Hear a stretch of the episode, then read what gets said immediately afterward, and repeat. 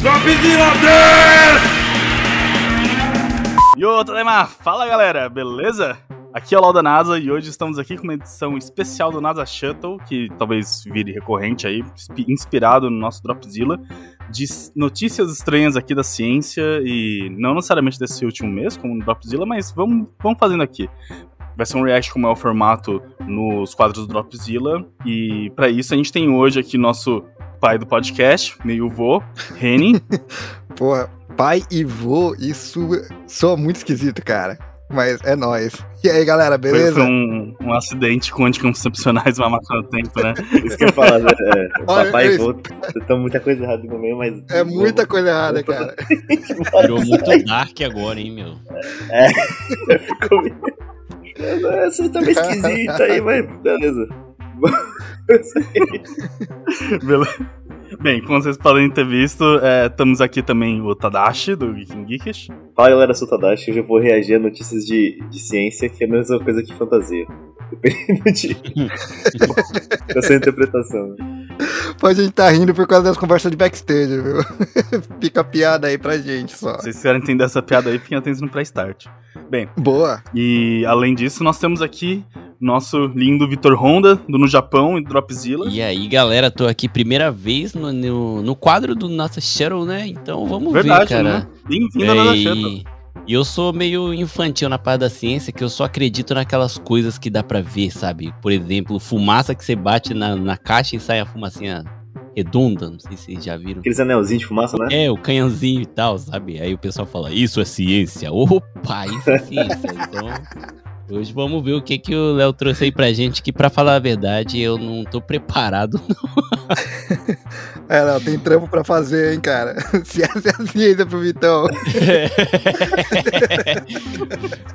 não, hoje eu, eu, tentei pegar leve, eu tentei pegar leve. Eu acho que às eu vezes tentei, não tá eu... meio tragáveis, então... Cara, o, Nossa, o Léo... Você pegou notícias do, daquele inovação, inovações tecnológicas, aquele site tem uma chamada de, de ciência, assim, que é... Eu lembro que tinha uns absurdos de... Sabe, você lê assim e fala, cara, que porra é essa? Sabe? Nem abri esse site, na real.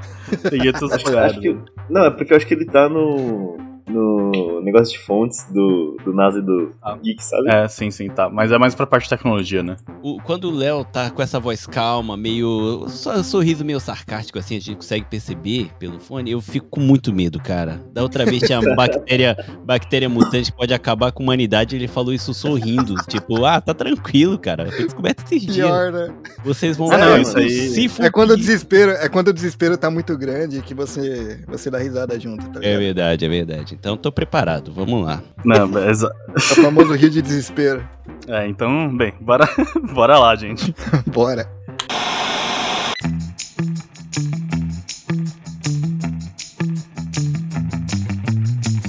Bem, é o seguinte, é, eu acho que todo mundo aqui foi bombardeado de notícias, né, nas últimas semanas sobre o telescópio, né, o James Webb, com várias fotos que ele colocou e tudo mais.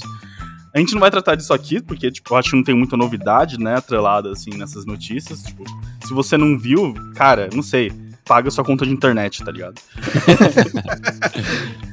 então vamos, vamos ver agora, tipo, o que tá rolando na ciência além do James Webb. Se a pessoa não viu, ela não tem Twitter. Isso tá confirmado. É, é justo. Nem Twitter, nem Instagram. E nem TV, né? nem TV. Ah, esse maluco tá na caverna. Talvez ele esteja fazendo certo de algum jeito. É, até certo ponto, né? Você ignora os dois lados, os ruins e os bons, né? Porque o James Webb ainda, ainda é uma boa notícia, mas. Né? O lado bom é que hoje em dia ele ainda sai na porrada com os macacos pelas frutas. Mano, um dia, acabou. Um dia, um dia tem muito que contar essa história, cara. Puta merda. Ele acorda de manhã com sentindo cheiro de bosta, come uma jaca e tá na porrada com o macaco. É isso que ele. Esse cara, ele não viu a falta de James Webb, mas ele, ele tem uma felicidade diferente, assim, né? uma, uma experiência de vida diferente. Não dá pra julgar, cara. Não dá pra julgar esse cara. E outra que ele deve ver as estrelas melhores do que a gente, que mora na cidade, né? Então, de um certo jeito, ele tem lá.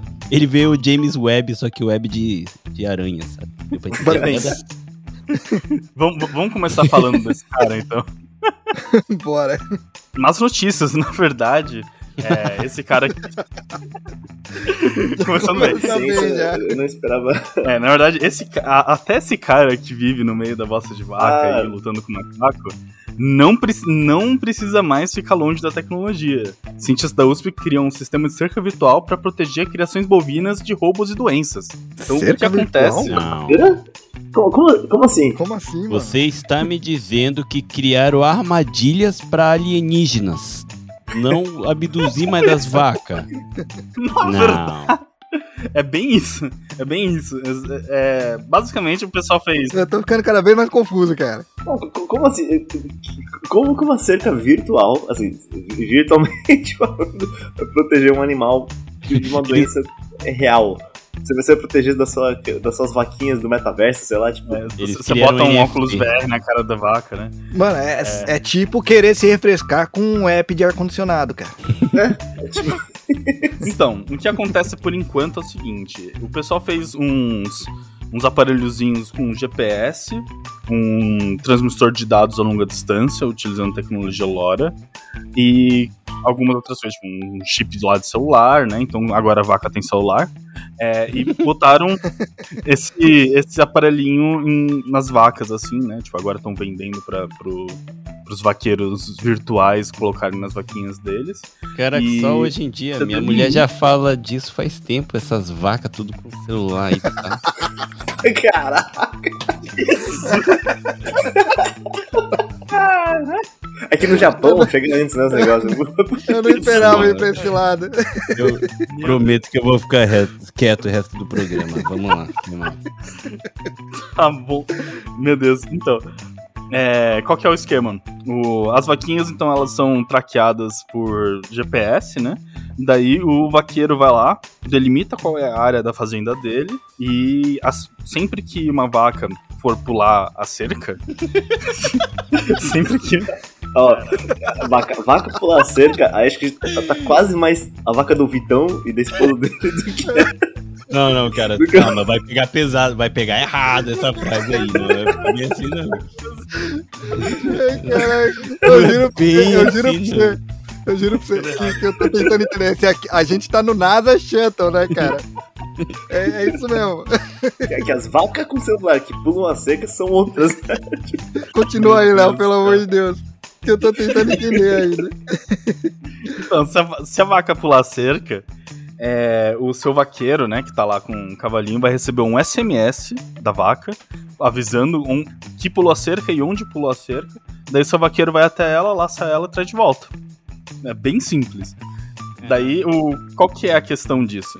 É, isso previne, primeiro, roubos. Então vem aquela parte lá que vocês estavam falando de alien.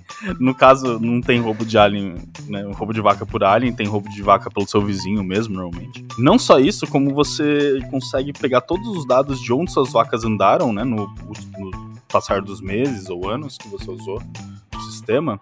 E você consegue ver qual- quais são as regiões mais andadas por ela, se elas tiveram contato com outras vacas é, vizinhas, de repente, e assim você consegue ver se elas tiveram contato com vacas doentes ou coisas assim, entendeu? Por isso que você tem essa questão da prevenção de doenças. Porra. Caraca, mano, que mundo Se é tiver um- esse? Uma vaca doente no meio do seu grupo, você consa- consegue saber com quem ela teve contato nos últimos tempos. É bem legal isso. Olha que, tipo, a gente não tem Caralho. privacidade com rede social, nem as vacas mais têm, né? Nem as Ela não vacas. pode nem É, encontrar as cara. amigas dela assim que, Já era. que internet. E sabe? ainda, tem, eu ainda tô impressionado com a vaca tendo celular. Parabéns. Mas eu, eu fico chateado. A próxima geração vai ser meio chatão, né, cara? Não vai ter esse mito aí de vaca sendo abduzida por alienígena, chupacabra e esses bagulho todos, sabe? Morreu. Acabou, não vai ter mais. Ou vão confirmar, né? Não, claro, claro que vai ter. Ah, Não, assim. é, então. Ou, ou Aí, vão Não, os, os confirmar. mitos, os mitos vai ser tipo, cara, a vaca perdeu o sinal do celular, cara. Ah, Vai ser, vai ser tipo lenda urbana, tá ligado? pior, é verdade, é. Nossa, cara, até, até as lendas vai ser tecnológica, mano. Aí é rádio, né? Realmente o mundo é outro. Mas tá aí, pra, deve ser pra melhorar, né? É, bem, é pra melhorar a nossa vida, não a das vacas. Ah, vai, É, faz sentido, Lembrando que as vacas quase não têm vida, né, cara? Elas estão ali pastando, dando leite. Pô, depende, né, cara? Vai ser dando internet pra elas que vai melhorar, né? Você tem, você tem as vacas lá de Kobe lá que ouve música clássica, tem massagem. Toma tudo mais. né? Então, é, cara. É, tem, tem, tem umas que são melhores. assim. Essas aí devem ter, não devem ter nem celular, essas aí devem ter smartphone mesmo. Essas andam de Apple Watch, cara. Aí usam Pode óculos VR pra, pra ficar vendo a praia o dia inteiro. Nossa, pode crer. Beleza. Próxima notícia. É, vocês, vocês mandam impress- é, impressão 3D, né? Acho que todo mundo já deve ter fala- ouvido falar nessa altura do campeonato. O pessoal uti- utiliza pra fazer peças, assim, né? Tipo, aleatórias, bonequinhos. Tem até in- é, indústrias aí que estão utilizando pra fazer peça de foguete. Mas, bem, uma coisa que. Uma notícia recente, né, que a gente anda vendo nos nossos supermercados é carne impressa em 3D. Não sei se, tipo. Aí no Japão deve ter. Porque, não sei, lá no Reino Unido tinha, aqui no Brasil tá vindo. Mas é, carne impressa em 3D. Japão pra aplicação de tecnologia é meio complicado. Os caras ainda estão no flop disk e vão com calma. Não, é calma aí, calma aí que a coisa vai ficar melhor.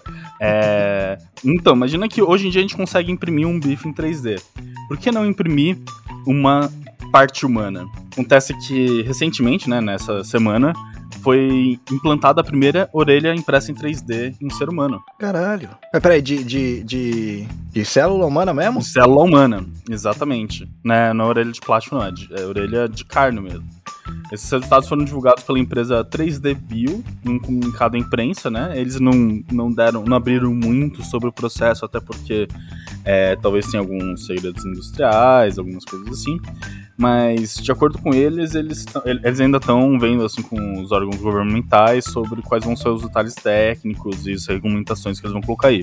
Porque, né, Caralho. Agora que a gente pode printar uma, uma, uma orelha na gente né, nova, a gente pode começar a querer printar outras coisas na gente. Não? É, já que é impressa em 3D, assim, quer dizer que não demora, que tipo, vai crescer na orelha no formato que a pessoa quer ali, já que é em célula. Cara, eu não entendo de nada disso. É, pode crer. Ele vai crescendo ele já monta, já sai montado. Já monta. Ele já monta direto, assim, Não, tipo, mas na pessoa, célula? com a pessoa parada ali, você, você vira aquela Não, não, ali. não na pessoa. Ah, tá. E ela é feita Não, de você carne. monta, você monta num disco, é feita de Eu fiquei carne. imaginando agora, Não, virando a cabeça de lado e imprime aí.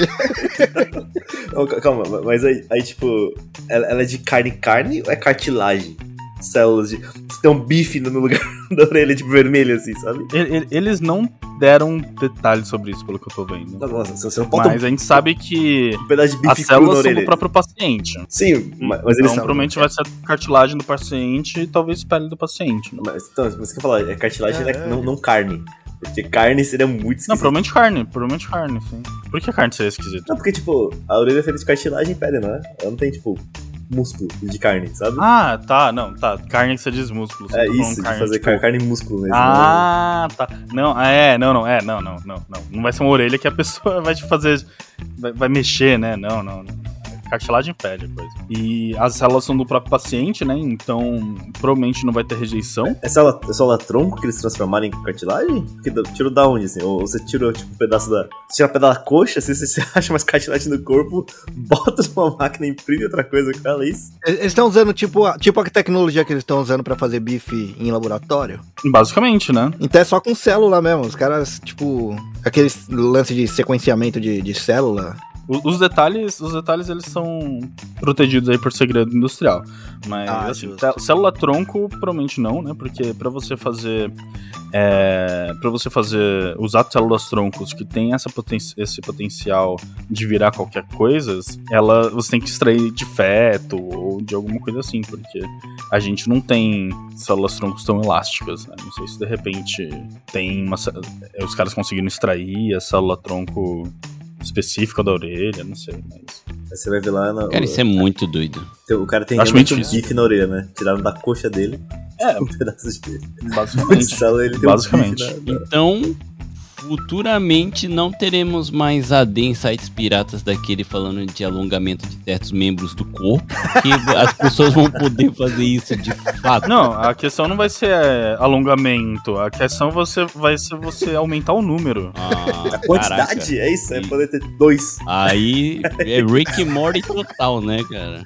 Caraca, mano. Agora, Nossa, agora que não vai ser só DP, cara, vai ser tre- DP, QP, PP. Cara, assustador. Mano, mas isso é uma parada assim que, claro que, claro, mais pra frente eles vão dar detalhe de como funciona tudo, mas pouco detalhe, assim, pra eles deixar a nossa, nossa, nossa imaginação trabalhando, é meio sinistro até você pensar nisso, né? Que uma máquina constrói, é tipo com a ajuda ali, né? Do, célula, tudo, mas o bagulho faz o formato da sua orelha ali. Você tem uma orelha nova, sabe? Tudo bem que assim, é, uma orelha é diferente de um coração, sabe? Uma Ah, orelha não Ah, vai sim, ter o sim. músculo, você não precisa. Não importa se você vai sentir ou não com ela, né? Então, assim, para outras coisas aí que você gostaria de ter um número maior ou um comprimento maior, não vai ser tão interessante ainda com as tecnologias que você tem hoje. Mas é um bom começo. Orelha, nariz seriam os ideais, então, no momento. Coisas estéticas, com certeza, né? Pô, ainda Vai assim ser é da hora. demais, vai ser- cara. tá- né, tá da hora. Isso, isso, isso é uma coisa muito louca. Muito louca. Isso é doido mesmo. Eu, eu falei, a minha família tem histórico de glaucoma. Aí eu falo que quando eu chegar nos 45, assim, 50, eu quero poder imprimir um olho novo, sabe? Não tratar o que eu tenho. Caralho. Essa, essa seria. Não, glaucoma, glaucoma é embaçada. Tem, porra. Uma brother- embaçada. Ah, então, não foi eu, intencional. eu, eu ia viu? falar que ele não é embaçado. Ele, ele, ele perde. Quando você faz campimetria, né? Ele perde. Embaçado é outra coisa, né? Não é- não é meio glaucoma. Porra, cara. Não, é, que, é que eu lembrei de um brother meu que teve. E aí ele contou. Ele já foi maluquice dele ter ido pra faculdade. Que ele perdeu um pouco do, da visão periférica, tá ligado? E ele tava indo pra faculdade de moto, cara. Tá pega. Mas aí ele contou. Ele contou a história que ele foi. Ele foi pra, pra uma. Tava tendo tipo uma festa, tá ligado? E aí ele tava andando de boa, mas como ele perdeu a visão periférica, ele deu uma bica numa criança, cara, que a mãe veio falar um monte pra ele. e ele não conseguia parar de rir porque ele não viu, tá ligado? Não foi por querer, mano. E ele não conseguia explicar pra mulher que ele tava sem visão periférica, mano. É, esse, esse maluco tá andando de moto, ele tá jogando, rodando dados todos os dias. Exato. Aliás, Rodolfo, tá- um abraço, cara. Rodolfo é gente boa pra caramba. Eu acho que, eu acho que a mãe da criança não concorda, mas beleza. É, vamos lá. Próxima notícia aleatória. Coisa que na verdade eu, eu acordei ontem, daí eu peguei meu celular, eu abri o meu Facebook e daí tinha uma postagem lá do CERN, né? Com uma foto de- do Gilberto Gil no LHC, no- dentro do acelerador par- partículas tocando. Eu, eu vi, Uma mano. Dentro? música chamada Quanta. Pera aí, tem, tem muita coisa absurda na mesma frase aí, cara. Vamos, com- vamos por partes. Eu falei, eu falei, cara, esse Ordem rolê, cronológica. esse rolê tá no nível de, de Ronaldinho Gaúcho, sabe? Mano, esse, ro esse rolê tá início de Guardiões da Galáxia, mano. Vai dar merda daqui a pouco. ó. Vai- o maluco vai virar, sei lá, Homem-Formiga. Olha, eu espero que, tava, que, que tivesse desligado o negócio, né? Eu tocando uma música meio clássica, sabe? Um clássico brasileiro de Gilberto Gil tal, aquele musiquinha, câmera lenta e do nada ele fica minúsculo porque deu certo o experimento, sabe? Não, mas eu achei esse rolê pique Ronaldinho Gaúcho, naquele rolê aleatório que ele faz, sabe? Caralho, esse foi aleatório master, cara. É, então, é, e isso se deu muito também porque o Gilberto Gil ganhou o Grammy, esse último Grammy, com o álbum Quanta, que tem a música Quanta, que Ah. vem de quanta de quântico, né? Então ele fala muito sobre o conhecimento humano e a ciência nessa música. Quanta Tá, coincidência. Badum. Falando em, em conhecimento, ele deveria saber então que não é uma boa ideia entrar lá dentro do acelerador de Mas partículas, tava né, desligado, cara? tava desligado, tava desligado. Não, sim, é, exato, tava É. desligado. Obviamente Não, tava desligado, senão a gente não teria mais o Roberto Gil. no Exato. Que, cara, eu lembro, eu lembro de uma notícia que eu vi há um, muito tempo, cara. De um. Logicamente, foi um russo, né? Logicamente, porque Aham, as histórias. ah, tem várias histórias bizarras que vem de lá. Do cara que fazia manutenção e colocou a cabeça lá dentro do, do, do acelerador de Uhum. partículas e tava ligado. Ele levou um tiro na cara. E metade da cara dele não envelhece, né? É, então, foi um tiro relativístico que ionizou todo um caminho que o. Acho que era um elétron, né? Que foi jogado na cara dele. Foi uma É, bala, Você né? vê a, a chapa, de, a chapa do, do crânio dele é uma coisa surreal. Caraca, então o Gilberto Gil saiu de lá imortal. Não, não. Ele já é quase, né? É, então, mas não, infelizmente ele não virou o Dr. Manhattan e a gente ainda tem uma frase de validade pra música dele. Ou felizmente, né, cara? Que Imagina Ah, não, o um Gilberto Gil Dr. é bom, Manhattan cara. de verdade, cara. Que É, maluquice que seria. Ah, eu acho que se fosse Gilberto Gil não teria problema. De todos os candidatos, o Dr. Manhattan e Gilberto Gil tá ali pra. Tá tudo bem. Exato. Se, fosse, se for ele, tá tudo bem. Não, o, o o Gilberto Gil saiu de lá tão rejuvenescido, ficou parecendo um Morgan Freeman, sabe? Sei lá. os dois imortal, sei lá. Próxima notícia relatória. É, essa, na verdade, foi hoje, né? É, dando uma. Foi, tipo, algumas horas atrás, né? Tava dando uma olhada aí no meu Facebook. E eu sigo um professor chamado Heitor Evangelista lá da UERJ, né? Universidade Estadual do Rio de Janeiro. Vai lembrar que foi, foi de hoje, do dia que a gente tá gravando, não do dia que tá saindo o episódio pra vocês. Exato, exato. É, então, é, ele postou hoje, no dia que a gente tá gravando, mas ele postou dados referentes ao dia 10 de junho de 2022, né? Faz pra gente agora quatro dias. É que assim, a gente tem. A gente, Brasil, né? Tem um laboratório lá na Antártica que tem várias medições que estão sendo feitas, entre elas uma medição rotineira, uma, é a medição de temperatura, né? E, bem, não sei se vocês estão ligados ao que está acontecendo no hemisfério norte aí, com os 40 graus batendo em tudo quanto é lugar, o asfalto. É, teve ondas de calor complicadas aí. Teve o, é, o asfalto tava. O asfalto das pistas de decolagem tava. Chama, Tava derretendo. Caralho. É, milhares de pessoas morreram em vários países. Foi, foi complicado. Mas aí agora, do nosso lado, né? Do, desse planeta, né? Na Antártica, nosso laboratório Criosfera 1 bateu um, um recorde nesse mês de junho, desde que tem dado lá. Então a gente conseguiu, adivinha, a maior temperatura do ar nesse mês, com um delta, né? Uma diferença de mais 30 graus Celsius. Caralho.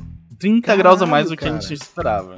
É, não sei se vocês têm uma noção de, tipo. Mano, dá dois graus de diferença, eu já tô chorando. Então, era esperado mais ou menos, vai, por volta de menos 45 graus Celsius e bateu os menos, menos 15, cara. Caraca, tava calor então lá. É assustador. Dá é, pra andar tipo, de bermuda, né? Dá Pra andar de né? bermuda. Então, chegou, chegou num ponto que chegou no nível de verão no, na Antártica e a gente tá no nível de inverno agora.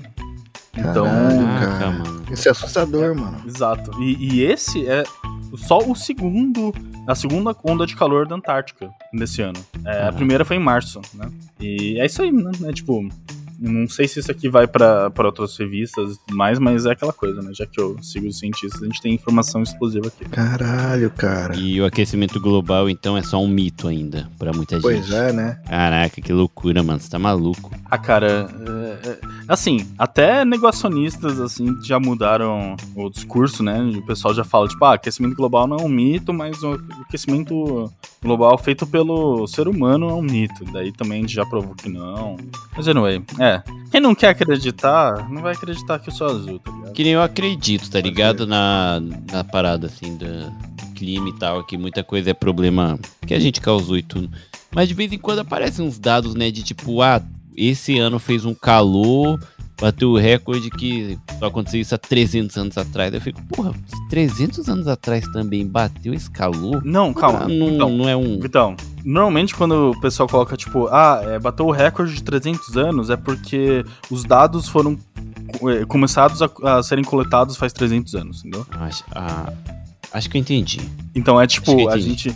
No caso, assim, é, bateu o recorde de 10 anos na Antártica, naquele lugar, porque a gente só tem dados dos últimos 10 anos.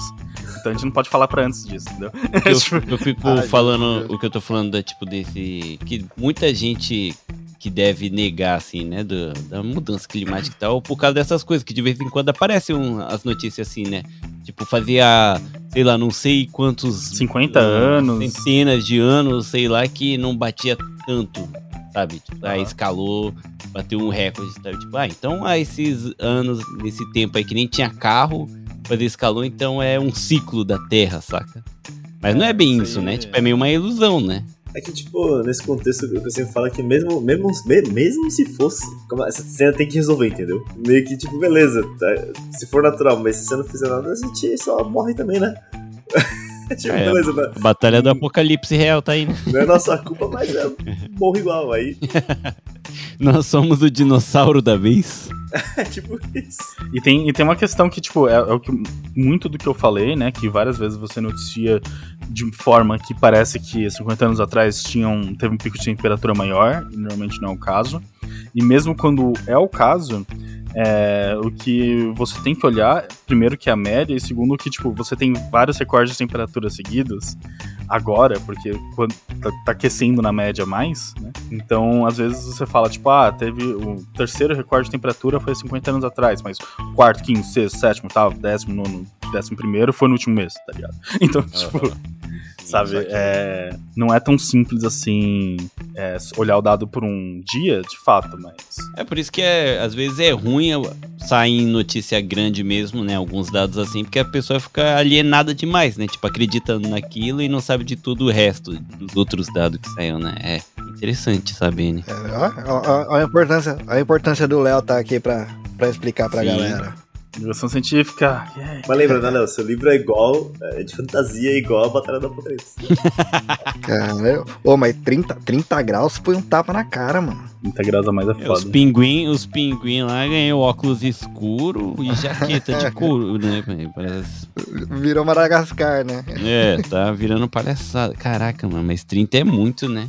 Tá É, coisa pra caceta, cara. Beleza, ahn, próxima notícia. Vamos dar uma- mais uma notícia ruim, então depois a gente dá uma notícia boa pra compensar. Não, não- a. Uma só vai compensar todas as outras? Ah, não, teve outras boas, né? Teve da célula, é verdade. Ah, não, a minha orelha foi da hora. É, A orelha foi legal pra. Foi legal. Falando de, de ciência brasileira, né? sa- sa- saíram números e eu vou falar números pra vocês, tá bem? É, houve um corte. tipo, olhando pros últimos cinco anos, houve 96% do corte de investimento em universidades no Brasil. Então, 96? Caramba, esse- 96% de 2015 pra 2021 de corte de investimento em universidades. Caceta. Não, mas calma aí, calma aí. Até aí, não vou falar que tudo bem porque tá, tá uma merda. Mas então, de 2011 pra 2015 foram 79%, tipo de 2011 pra 2015. De 2015 pra 2011 foram 96%.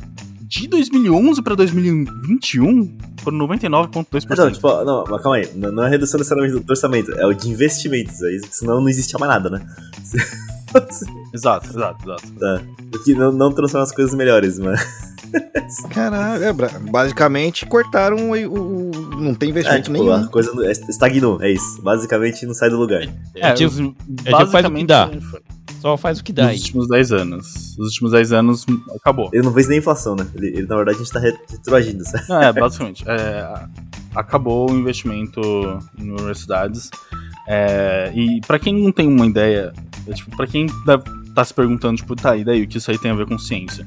Universidades são o que faz ciência. A ciência é feita em laboratórios de universidades por pessoas que são pesquisadores, normalmente são alunos de pós-graduação, que é a maior parte dos pesquisadores do planeta.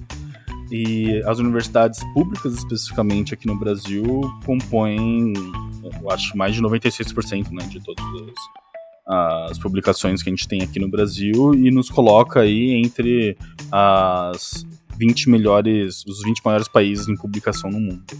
Então, assim, é, a ciência, a ciência aqui no Brasil tá chorando. Eu sei que vocês já devem ter ouvido isso algumas vezes, mas, sabe, não sei, só pra dar uma noção pra vocês: 99,2% a menos nos últimos 10 anos. Caraca, como é que o Brasil ainda consegue. Cara, isso é muito triste, né? Porque a gente sempre tem notícias boas de brasileiros fazendo milagre aí, né? Já que não tem investimento nenhum de, de pesquisa e tal, sabe? Sendo reconhecido no mundo. E no próprio país o pessoal não investe nisso e mesmo assim o brasileiro dá um jeito de fazer a coisa funcionar. E agora imagina se tivesse investimento, né, cara? É muito triste um bagulho desse. Pô, não é à toa que a gente vê uma, uma galera aí indo. indo estudar fora, né? Sim. Uhum. E o ruim é que quando essa galera vai pra fora, assim, e, sabe, alcança alguma coisa assim, tem um mérito, o país da onde ele foi quer se aproveitar um pouco disso, né? Tipo, ah, ele veio aqui no nosso país e foi graças a isso que ele encontrou, sabe? Não, não, não só. É, se você for ver, ma- tipo, a maior parte da pesquisa feita nos Estados Unidos não é feita por americanos, é feita por estrangeiros, na verdade. Porque acontece meio que um filtro, né? Tipo, só, gente, só vai gente genial pra lá. Já viu aquela foto que virou meme que é o... a seleção dos Estados Unidos ganhou as Olimpíadas de Matemática e era quatro asiáticos, sabe? Uhum, exato. Não, é mas exatamente isso. Pior, né, cara? É, se você for ver, a maior parte dos americanos, tipo, não faz o, o ensino é, universidade, né? Não faz a faculdade. Dos que fazem, são, tipo, os americanos, assim, acabam ficando com uma dívida gigantesca e não passam disso. E quem faz realmente ciência lá é tudo estrangeiro. E, e é isso, é tipo. Hoje, falando nisso também, tipo, uma outra notícia bem legal, nessa semana. É, isso é uma notícia nem que eu separei aqui, é uma coisa que eu vi no Face. Nessa semana foi formou-se o primeiro brasileiro negro em Harvard. Ô, Caraca. rapaz. O que é muito legal pra ele, não pro Brasil, porque provavelmente ele vai ficar lá nos Estados Unidos fazendo o trabalho dele. E todo.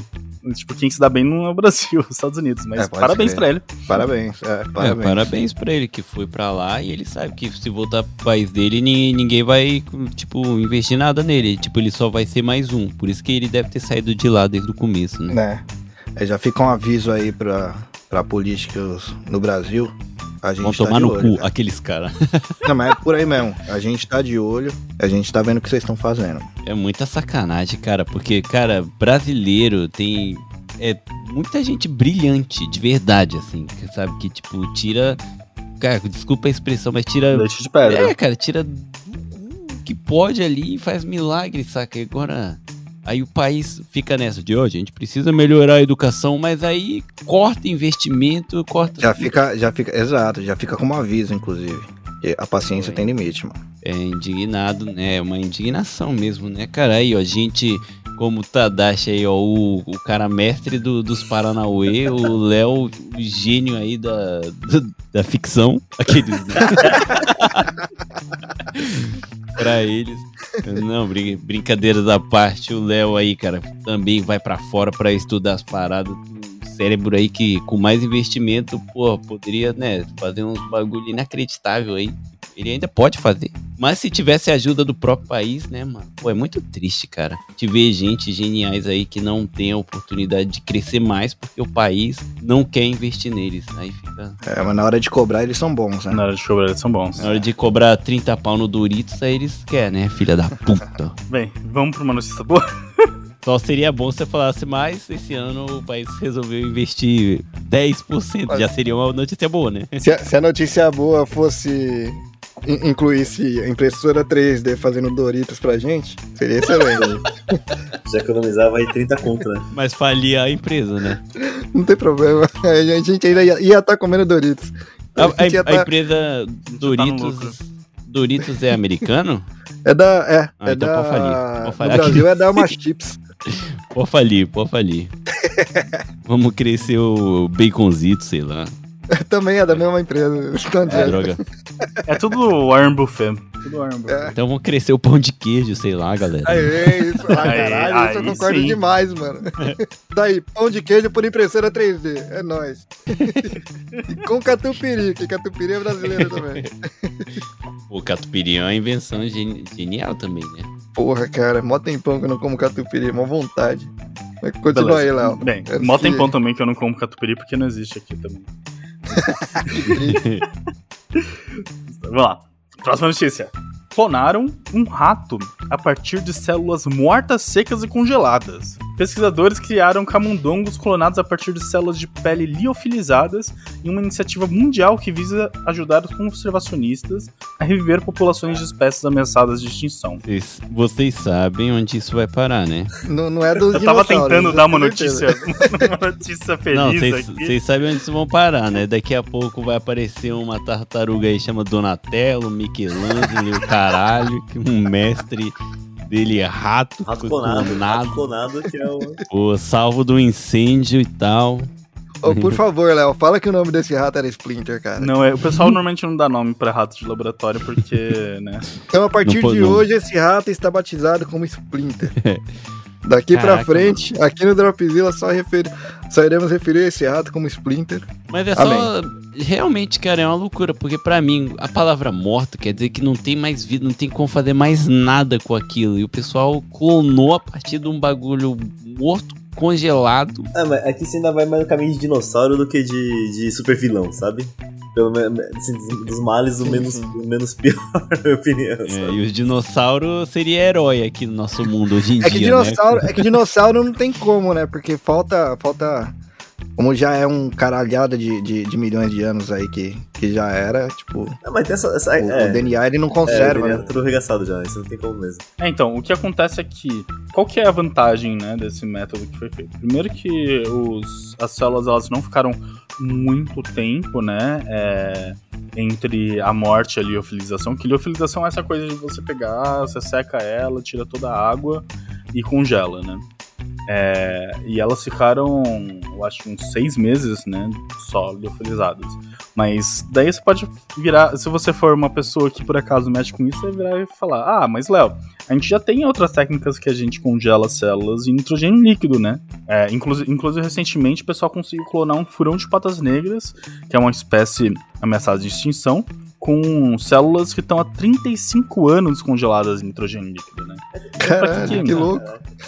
Aí, isso é uma notícia foda. Então, mas qual que é o rolê?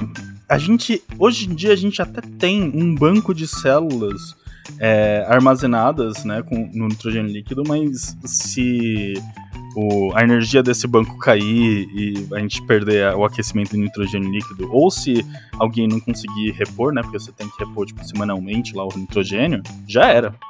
Enquanto isso, liofilização é muito mais estável. Ó, ó a importância de, de investir na, na, na ciência aí, ó. Brasil. É de vocês mesmo que eu tô falando. A gente não tinha na, na Rússia um maluco que queria é, trazer de volta mamute pra poder comer a grama da, da Sibéria, um treco assim? Não tinha pra tentar fazer com que o índice de neve aumentasse pra refletir luz solar? Tinha treco desse, não tinha?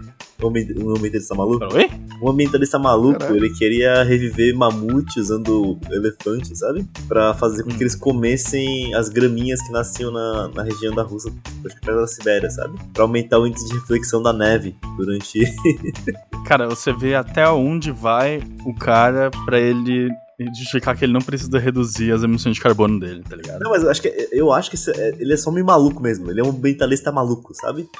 Eu, eu não sei Aham. se ele, tipo. Talvez ele só queira mamutes. E. tipo. talvez esse maluco. Ele, Daí ele tá dando uma desculpa. é, e ele só tá dando uma desculpa pra, pra fazer mamute de novo, sabe? Eu não sei, mano, mas. Talvez, talvez ele só queira mamutes. É uma, é uma boa. É uma boa. Quem não quer? Quem não quer? É, então, eu fico nessa aí, talvez ele só queira trazer esse mamute de volta, sabe? Mas ele, ele tava com essa ideia de, tipo. E, e parece que é dar tipo uns BO, assim, porque parece que tem, mesmo com o negócio da. Mesmo se você copiar a genética igual, se você troca o animal que vai parir o bicho, dá uns bugs, sabe? Assim, no, no código genético. Uhum. Aí ele meio que ia demorar algumas gerações pra poder trazer o mamute, teoricamente, toda a sua glória pra lá, sabe? Mas, enfim. É isso aí. Então, aí que tá. Aí que tá meio que também o ponto, né? Porque não adianta nada você clonar um, um bicho se o seu bicho não conseguir se reproduzir, né? Sim. Então, no caso, os pesquisadores, que são pesquisadores da Universidade de Yamanashi, aí no Japão. Olha, Aqui. pertinho. Aham. Yamanashi. É, eles, eles falaram que, tipo, é, é uma- um processo barato, porém só de 0,2% a 5,4% dos, dos filhotes conseguiram é, nascer e nascer saudáveis, né? E em algumas das células o cromossomo Y foi perdido, então é, eles nasceram camundongos fêmeas de animais machos. Ah, mas ainda é uma probabilidade alta, se for ver, né, cara? A gente tem aquele ditado que se não for 0%, a chance ainda é alta, né? É, assim, é, é uma pesquisa que é bem recente, né? Então, é um potencial que tá começando a crescer aí. A gente não precisa se preocupar tanto cara, com isso. já- bem legal. bem Japão legal. é um lugar muito louco mesmo, né, cara? Que você pensa, Traduz rinoceronte porra. negro. o- o- os cientistas aqui fazendo umas descobertas mó, tipo, full tecnologia ultra hard aí. E aí você vê, os dados estão todos guardados em flop disk, né? Japão é um lugar muito louco, mano. Exato. Japão é muito louco. Eles estão mandando, e eles vão mandando a informação de um pra outro via fax. Exato. Que nem os samurais faziam. Aí você chega lá pra ver os dados, como é que foi estudado, ele te entrega um livro, saca? Tá É, exato, hum, exato. digitalizado. Tipo, isso daqui foi um estudo que eu fiz, tá aqui, ó. Caralho, é um país muito louco mesmo, né, cara? É, muito doido. Mas essas paradas de clone assim eu já tava ligado que eu assistia a novela.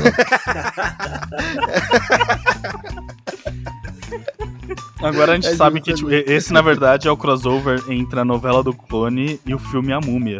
Nossa, Pode pior. crer. Caraca, meio E assustador. Frozen, né? Frozen. Cara, mas ó, trazer espécies extintas seria algo assim avançado pra humanidade mesmo, né? É que a ideia, a ideia original é irada. preservar as que estão em, em risco, né? No caso, é isso, né? Ah, sim, sim, sim. Exato, exato. Exatamente, exatamente. Porque às vezes a gente tem, tem poucos, né? E daí é aquela coisa, quando você tem poucas, é, poucos indivíduos numa espécie, você vai ter um cruzamento entre um pool genético pequeno. Ou seja, se você tiver uma quantidade lá que tem. que é fraco contra uma doença X, e só essa quantidade de bichinhos tem filhos, os filhos também pro- provavelmente vão ser fragos dessa Ah, doença X. Se todo mundo pegar essa doença, ferrou. Todo mundo morre. Justo. Então a espécie fica bem mais vulnerável com poucas pessoas, poucos bichinhos. Ô, Léo, e em caso de, de animais que foram extintos recentemente? Tipo, aquela. Acho que, acho que não faz cinco anos aí que. O último. Acho que, eh, esqueci qual espécime de rinoceronte aí que tinha. Ah, que eles estavam protegendo, que tinha os malucos armados, não tinha? É, que acho que morreu o último há muito pouco tempo. É, que morreu o último. Guardando tipo de. Que aí já, já foi extinto, mas é muito recente, assim. É, nesses casos, ainda entra na- na- na- no esquema de tentativa de, de- No caso, se tiver, né, o, o- material genético ainda e tal. De... Provavelmente eles têm, né? Provavelmente, eu espero que eles tenham, né? Mas não, não dá pra. Não é tão. Não dá pra saber, né? Vai depender muito do caso. É, mas uma coisa que é legal também desse, dessa pesquisa é que não, não é um- eles não usaram esperma dos ratinhos, eles não usaram esses materiais genéticos mais específicos, eles usaram o, eles rasparam o- a pele da cauda do ratinho. Ah, então foi tipo Caralho. um Caramba. pedaço de qualquer coisa. Isso. Exato. Foi tipo um material embrionário, né? Um pedaço de qualquer coisa. assim. Ah, Exato. É como se eles raspassem o nosso cotovelo É. na Nossa, pele eu- morta aqui. Eu, eu juro pra você que, que a piada mais escrota do mundo acabou de passar pela minha cabeça. Você já está errado em não ter dito ela antes de avisar que ia fazer ela. Nossa, mano. Não é assim que porque funciona é um bagulho, as piadas. É um bagulho de ciência, cara. Eu não deveria ver essas coisas na minha cabeça, mas beleza. É que acabou de nascer um rato que literalmente deu rabo, né? Mas beleza. No caso, não é que não é do- deu rabo, é do rabo mesmo, né? Ele só. Não, ele deu material genético do rabo, é isso que eu quis dizer. Ele deu rabo. As minhas são ruins, a sua é, um- é meio. É ciência, né, Foi, foi cara? É pesado, isso foi sujo, foi sujo. Foi Vamos, sujo. vamos, vamos pra próxima. vamos pra próxima.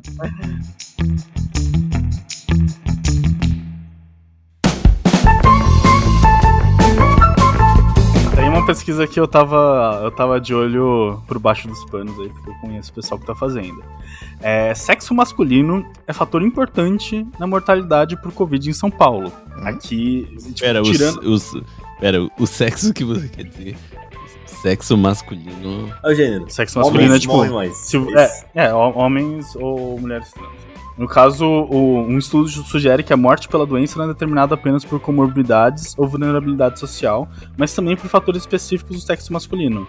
Ou seja, homem é foda, né? É, e daí vocês pensam, tipo, tá, é, como que isso foi feito, né? É, o pessoal lá da Faculdade de Medicina e do Instituto de Pesquisas Avançadas da USP analisaram cerca de 37.583 hospitalizações. Não sei por que colocaram cerca nessa matéria, sendo que eles colocaram um número É, específico. como, é que, é, como é que são 37.800 e 800 e quanto? 853, não, é 583 hospitalizações. Cerca, mas cerca É, dele, não. assim. Cerca. É cerca dele, exato. É, com diferentes quadros de vulnerabilidade social dos pacientes acometidos com Covid-19, né? Então, o que, o que se obteve no final das contas é que pessoas do sexo masculino têm cerca de um quarto de vezes a mais do que pessoas do sexo feminino de chance de morrer. Cara, mas vocês sabem que o homem não passaria da segunda menstruação, né?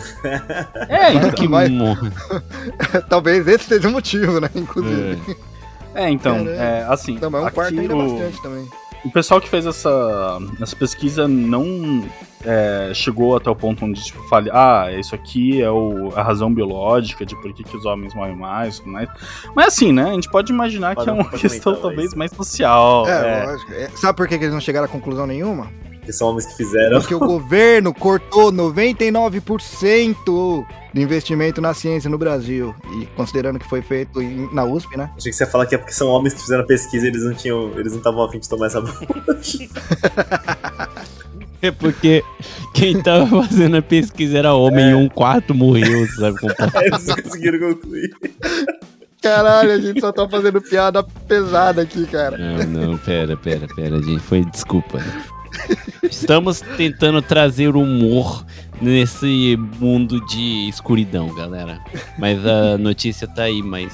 Cara, ó, voltando. Até volta um pouquinho aquele assunto, né? Do, do- de cortar as verbas. Cara, o pessoal ainda consegue fazer umas pesquisas assim.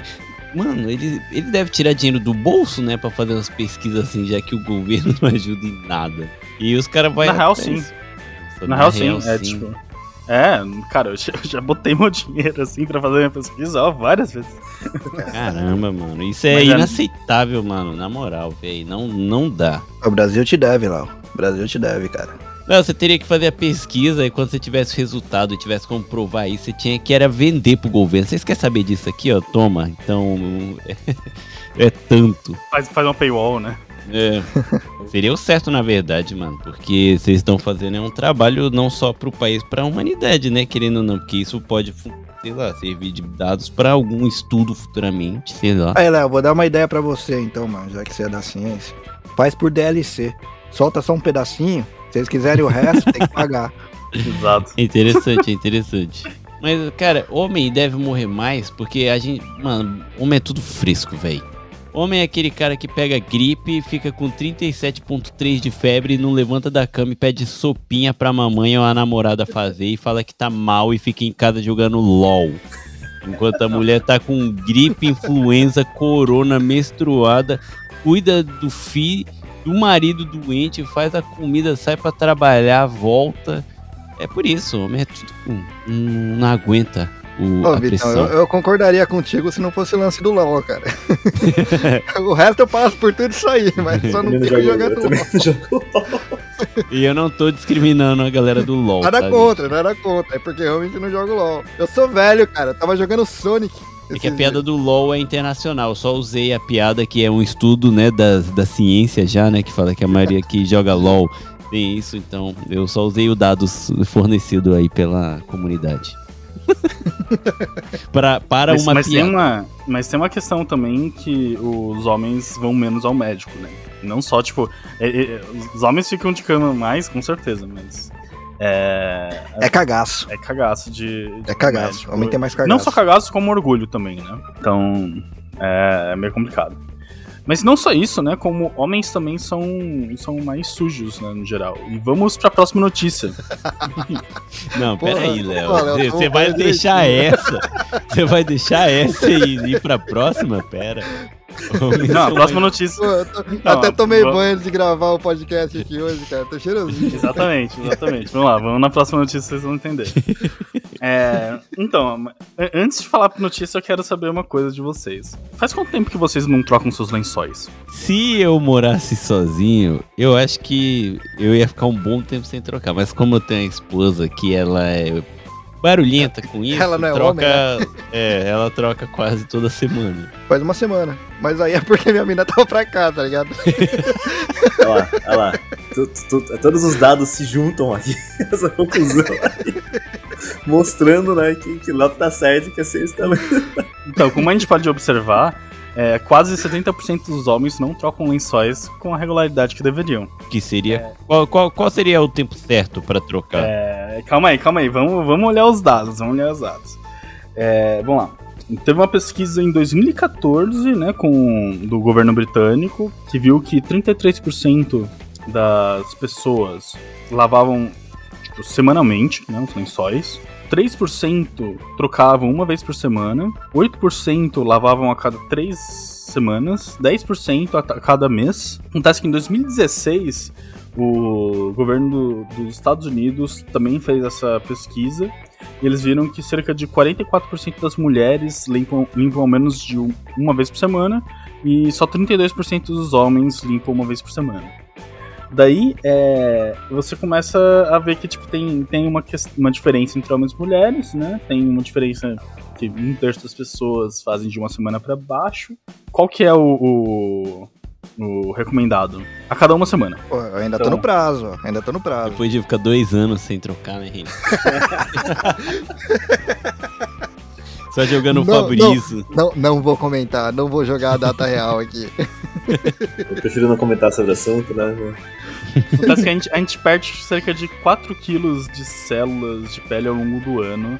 E a maior parte dessas, pel- dessas células estão onde a gente passa cerca de um terço da nossa vida inteira. é nossa Ah, não, mas mas pra gente que não dorme, então, não importa isso. Quando você tem sono, assim, É, você dorme basicamente, pouco. não. Eu, por Se exemplo, você não dorme. eu sou tão importa. irregular, às vezes eu não, não durmo, entendeu? Assim, às vezes. eu Ah, tá, tá tudo bem. Não dá pra Boa. deixar ainda, né? Só tem um ano e Ou meio. você troca da semana, ou você não dorme. Se você não dormir, resolve, entendeu? Já era. É, só- é só não dormir. É uma boa tática, que aí você não vai ter nem um É assim que- amanhã pra ver. É assim que se mantém a cama É, aí que chega o corona e te mata, é por isso, o cálculo tá certinho. O cara não descansa, imunidade baixa. na outra aí, né? Pode crer. Então, pra, pra gente manter nosso colchão com um número de, de ácaros abaixo de 100 mil, a gente precisa lavar o nosso lençol a cada mais ou menos 3 ou 4 dias. Caralho, cara. Mais de 100 mil. Abaixo de 100 mil. Caraca, 100 mil. Mesmo sabendo que aquela você não consegue ver a olho nu, é nojento, né, meu? Porra, mano, eu tô vendo só o preju, porque aqui em casa não tem, não tem máquina de lavar, né? Eu vou naquelas coin laundry, mano. Só tô vendo Então, as eu moedinhas também, le- sabe? lençol, essas paradas eu só lavo nos Coinland também. Caralho. E é uma fortuna, cara. É, É, uma 1.500 por graninha, é vez. uma graninha. É, né, é, é, é foda mesmo. Eu tenho sorte que eu tenho máquina aqui. Mas, mas realmente, é aquela coisa, né? É, o, o foda não é só você. Tipo, na teoria, não é pra- você não vai só jogar o seu lençol e deixar ele rodando sozinho, né? Seria legal você acumular uma quantidade de lençóis, alguma coisa assim. Então, acaba que também você vai ter que gastar uma grana comprando lençol, né? Ô, Léo, nessa daí nem rola também, porque a máquina de lavar é pequenininha, mano. Essa do coin laundry aí. É, não dá pra juntar uma lençol, não. Resumindo, se você é japonês, você só desiste, é isso. né? Você- você- você- É, bicho, sai mais barato jogar o lençol fora e comprar outro. Não, mano, mas aí em Tóquio, aqui onde eu moro, a maquininha aguenta até 30 quilos. Dá pra colocar uns 4, 5 lençóis junto. Caralho, 30 quilos. Tá mais bagulho barato, é caralho. grandinho. É, é, aí, putz, isso aí sim, mano. 30 quilos é Caraca, lençol pra mano, cacete. mas a cada uma semana já. Pra quem mora só, dá uma preguiçinha, né, mano? Porque se tá só o pó, aí você pensa assim: ou eu levanto por 10 minutos pra trocar esse lençol, ou eu continuo dormindo. A escolha que ele Você faz. pode, lembra, né? Você pode também não dormir. Você- É, tem isso. Mas eu falei que a a cada três dias, isso significa que você tem que lavar pelo menos uma vez no meio da semana. E, cara, já passo três horas do, do, do dia dentro de transporte público. Três horas. Nossa. Então vamos lá, Léo. Qual, qual é a consequência de, de não fazer isso? Assim? Você de 100 morre pelas doenças que te pegam com mais facilidade. Mas tem alguma, co- tem alguma direta? Então, é, obviamente, o seu sistema imunológico, im- imunológico ele vai estar tendo que lidar com mais bichos tentando te comer, né? É, mas assim, você vai ter mais espinhos, você vai ter uma pele pior, basicamente. Tanto que quando você vai olhar a pele média do, do homem e da Cara. mulher, Não, isso é fácil, tipo, mas no final uma métrica ela não é uma doença específica, né? Tipo, é uma, é uma diferença na qualidade de vida mesmo, né? No caso. É, sim, sim. Se não, né? Se não... Talvez de Covid, né? Mas vai que uma notícia era, Um era parque mais direta ainda, entendeu?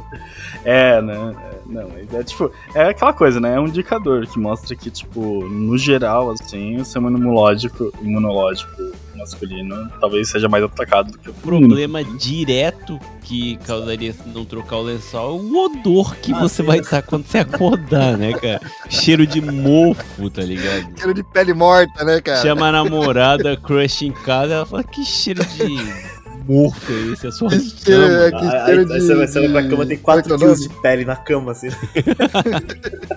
tem um pedacinho Quando, tem uma quando perna, pula em assim, cima sabe? da cama, sei lá, mano. Primeira Nossa, noite cheiro- com a sua Cheiro crush. de pururuca, né, cara? Cheiro de Não, pururuca. você você joga a primeira noite, sei lá, com a crush leva ela pra casa e tá naquele meio. Joga ela na cama e parece aquele negócio de festa, sabe? É, tá ligado? Nossa, você preparou uma festa pra mim. Gente, que beleza. Aí você, na verdade, não, ideia é minha pele. Deu maior trabalho por alguns meses aí, juntando. Um ano, um ano sem trocar o né? lençol pra você. Nossa, eu vou vomitar, cara, pera. Credo, vamos pra próxima, vamos pra próxima. Cara, mas então eu, já, eu vou deixar um agradecimento aqui à minha queridíssima, minha amada, maravilhosa esposa, que graças a ela eu tenho a pele limpa, né? Eu não tenho espinha, nada, e é graças a ela por trocar o lençol quase toda semana. Muito obrigado. Beleza, vamos, vamos lá pra próxima notícia. Tá, essa aqui eu não sei se é uma notícia boa ou ruim. Depende do que vocês. depende do, de como vocês quiserem olhar pra ela. Mas basicamente, depois de um ano de uso de câmeras de uniformes, as mortes por policiais no Brasil caem em 80% dessas que usaram. Os bodycam, né? O famoso bodycam. Exato. 19 batalhões começaram a utilizar câmeras em uniformes, que são câmeras que você não para de gravar e, você- e o policial não pode retirar. E é- em, em junho de 2021, eles registraram 41 mortes por intervenção policial contra os 207 no ano passado. Caralho. Caraca. É, basicamente, todos os, os batalhões que começaram a usar essas câmeras tiveram uma queda de mortes enorme. Ah, isso é interessante. Mas pra contrabalancear aí a morte dos policiais mudou alguma coisa ou esse, esse número não tem os dados? Porque Ah, daí daria pra tirar um certo cálculo, né? Que nem mo- eles não mataram tanta gente, mas os policiais morreram, então, sei lá, na hora do. O bicho pega, ele fica com receio porque tá filmando e não faz o que ele deveria. Sei lá, se pode dizer que ele deveria fazer, mas não toma a ação certa. Ah, entendi o que acaba- você quer dizer. Eles, eles deixariam de poder usar o, o- o- uma desculpa pra. É o preparo ali deles, sabe? Pra quando acontece alguma coisa pra agir, aí fica assim, com receio de, né, como tá filmando e ser julgado e, sei lá, acabar morrendo num tiroteio por falta de, sei lá, do reflexo na hora, porque ele tá com receio. Não. É, Mas não independente tenho, é muito não tenho bom. dados disso, né? Mas eu acho que, tipo, nem. A questão mais é que o, a violência policial, ela acaba ficando muito em casos de opinião de um contra a palavra de um contra a palavra de outro. Uhum. E com a implementação da câmera, não só a quantidade de mortes no geral diminuíram, como vários casos foram pegos na câmera de tipo pessoas rendidas que foram mortas, por exemplo. Sim, Então, sim, sim. é, acontece que a gente sabe que a- os policiais brasileiros eles são muito violentos e não é esse o treinamento deles nem a função deles. A função do policial não é matar. É, é porque é- o policial no Brasil, quando veste a farda, ficam folgados, né? Isso, sei lá, o que é uma doença também, né, cara? O cara tá fardado e acha que ele é o deus, é o Homelander. Mas daí, daí vem a questão, não é exatamente uma doença, né? Porque se uma câmera consegue curar, eu acho que isso, o nome disso não é doença. É, É, arrogância, pois né? É arrogância. Pois é. É, agora, até então, os, essas, esses dados são de 19 batalhões que começaram a utilizar, né? Mas ah, já tem novos batalhões que estão implementando a câmera e se espera que com o passar do tempo aí isso vai virar um padrão no Brasil inteiro. Vai ser bom, né? Porque se tá filmado não tem nem o que discutir, né? Porque a prova vai estar tudo ali de tudo que aconteceu, né? Você faz esse comentário que, tipo, eu tenho visto com a Nath nos programas de. Às vezes eu vou pra cozinha jantar e a gente fica vendo TV e fazia tempo que eu não via TV. Tem, tem vários programas muito legais que tem aparecido em canal de TV paga. Um deles é Crimes que Viralizam. que eu sempre fico imaginando, tipo, o maluco, tipo, TikToker assim, sabe? Falando, mano, roubei um banco aqui, tá ligado? Soltei um trem, tá todo mundo fazendo igual. E o outro é. que eu tava vendo. Deixa seu like, É, né? deixa seu like aqui, mano, pra mais dicas de, de roubo que você sabe, de, de delitos que você pode cometer. E o outro era Bodycam. É- Era um programa que, tipo, tinha um policial americano usando Bodycam na TV, assim, sabe? Tipo, aspas reality. É tipo, vamos automatizar o da Atena, né? É, é tipo isso. E- Eu ia falar que, assim, de maneira muito macabra, os americanos que conseguiram encontrar entretenimento até mesmo nisso, sabe? De, tipo, pegar Bodycam da galera. E, mano, morreu, acho que, um policial no bagulho que a gente tava vendo, assim, sabe? Não foi a Bodycam dele que a gente viu. Mas fica meio pesado, sabe? Assim. Mas você viu o body dele pela cam, né? Provavelmente. Putz. Essas piadas pesadas. Cara, que mundo a gente vive que a rotina de uma pessoa que a profissão envolve matar outras pessoas é entretenimento pra público geral, O cara. brasileiro provou isso. O Polícia 24 Horas é isso. Eles acompanham os policiais e nascem os memes. Mas tecnicamente a profissão do cara não é matar outras pessoas, né? É resolver o problema. né? É, É, proteger os cidadãos, né? Na verdade é proteger. é. Digo, digo envolve, né? Coisa envolve, infelizmente. O policial ideal não, não mataria, né? O policial ideal, inclusive, tipo, atira É, não pra matar. situação ideal, a situação ideal não teria crime pra precisar da polícia. Não. A gente não vive num mundo ideal, infelizmente. É, mas, mas meio que, tipo, não, não deveria existir situação. Não deveria existir situação que o policial tira pra matar. É, Tanto que, tipo, repercutiu bastante a morte do. A gente pode falar isso, né? Do, do Shinzo Abe, meio que porque no Japão não acontece essas coisas, né? Sim. Tipo, isso, Também, isso pra é. vocês É, tipo, do mesmo mais- jeito que ah, existe agora né, impressão 3D pra célula e também a galera usa as impressoras 3D pra criar armas. né? É, porque o cara fez. Pode escrever, Ele fez, em né? casa, ele não. É, ele mano, é né? homemade, velho. Ele fez bomba, ele fez tudo, É. cara. Algumas partes aí. Foi, e foi por causa de uma maluquice do caralho, né, mano? É, uma crença aí, dele, é. É. Porque parece que no Japão tem, tipo, 20 assassinatos por, por ano, um bagulho assim, tipo, pouquíssimo. modelos sugerem que a chance de um, colo- um colapso completo na sociedade nos próximos, nas próximas décadas está maior do que nunca. Novidade? Não muito, né? Mas assim, é, a civilização na Terra tem uma probabilidade muito baixa de sobreviver nas próximas décadas sem enfrentar um, um colapso catastrófico, de acordo com um estudo publicado na Nature. Bem, esse- como foi feito esse estudo, né? É, eles utilizaram um modelo para ver a taxa de quanto que a gente consome recursos na- no planeta, né? Principalmente em termos de desmatamento, né? O quanto que a gente desmata diária. E eles viram que se a gente continuar no, no passo que a gente tá, isso, tipo, é um estudo de, tipo, do ano passado, tá? Se a gente continuar nesse mesmo passo, eh, só tem 10% de chance de que a civilização humana seja capaz de sobreviver nos próximos 20 a 40 anos. Se um colapso e, catastrófico. é, e não é que era um gancho mesmo, mano? É, exato. Então, tipo, a gente não tem que se preocupar com política e nem com desmatamento. Porque não vai ter mais humanidade, entendeu? É assim, a gente né, resolve pela raiz. Daqui a 40 anos. Pronto, acabou. Eu só queria fazer uma Exato. pergunta pro Léo. Oi. Por que que quando a notícia tem a ver com o fim da humanidade, você dá rindo a notícia, assim? eu, não, eu não- eu não entendo o bom humor na sua voz em dizer que vai entrar em colapso total e a gente não vai durar. Por que que você tá feliz, Léo? Ah, porque essa, essa é a minha área de estudo, né? É o fim da É a minha humanidade. zona de conforto. Mas será que o... o... Caramba, a empresa do Tesla aí tá aí pra quebrar isso e levar a gente pra Marte? isso vai acontecer? Não. Acho que não. não vai dar tempo, não a vai dar resposta tempo. foi muito Não rápida, né, cara? Não. Cara, eu jurava que quando, é que quando fosse pra Marte, eu achei que ia mudar, tipo, identidade dessas paradas e eu queria colocar meu nome de Arnold Schwarzenegger, não vai dar certo, então. Na verdade, você Não já pode fazer isso hoje. Você tem 40 anos pra fazer isso. Por 40 anos. É, porque depois disso não tem mais sociedade, né? Então você tem até 40. Tipo, tem um, um tempo aí correndo. Isso não vai importar. Você vai poder falar que você é o Arnold Schwarzenegger e ninguém vai se importar porque não vai, entendeu? Não vai ter gente pra opinar. Sim, mano. Pô, total recall mesmo, né, mano? Não, bem, 10%, não, não é isso, né, Léo? 10%. Ex- Exato. Segundo as, os autores do estudo, a gente tem 10. A gente tem. Vou ler aqui a, a frase, tá? Concluímos do ponto de vista estatístico que a probabilidade de nossa civilização sobreviver é inferior a 10% no cenário mais otimista. Caralho, Inferior cara. ainda. É inferior a 10%. E é no mais cenário mais otimista. otimista, cara. Meu Exato. Deus Então, do céu. o que acontece? Será que vai dar tempo de ver minha filha casar, eu virar avô? 40 anos, 40 anos, 40 anos. Não, avô é 40 difícil, anos, mas... cara. Caralho, mano. Ô, podia colocar mais uns 20 anos nesse negócio aí, mano. Porque aí, aí é. Então, o que Você tá acontece... otimista, hein, Reni? Tu acha que vai Não, durar não. mesmo, né, cara? Mas é porque, é porque com uns 20 Tu é anos a idoso mais. já, Reni, pô. Não, mas é por isso mesmo. É que com uns 20 anos a mais, é certeza que já estaria morta de qualquer jeito, tá ligado? Caraca, otimismo mesmo é isso. Saber que vai sobreviver mais 40, porra, ainda quer mais 20, mano.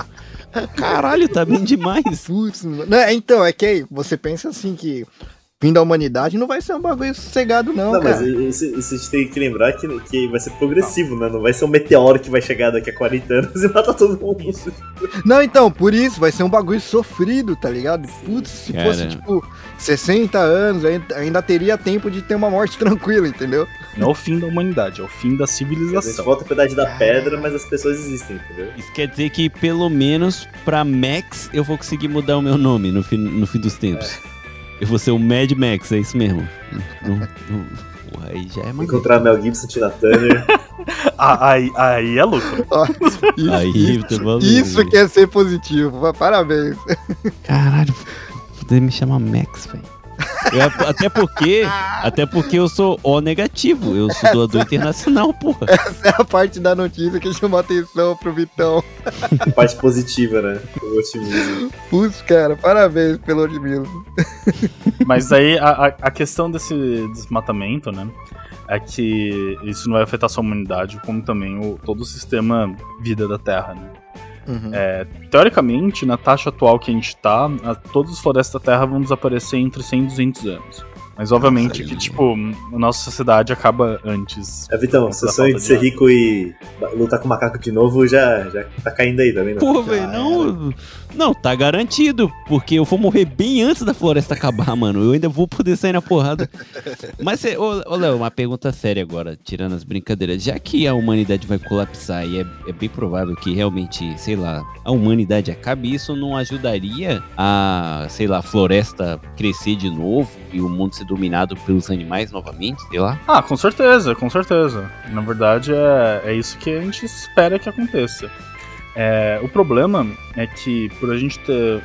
Por a gente mexer numa parte muito importante né, da nossa biosfera, que vai acontecer daqui pra frente não é muito previsível, sabe? A gente pode falar que, tipo, ah, a natureza vai ser como a gente imagina, como ela deveria ter sido até hoje, não. Talvez também tenha super vírus que vão aparecer por conta do desmatamento, como já tá aparecendo contra o aquecimento global. Sim, sim.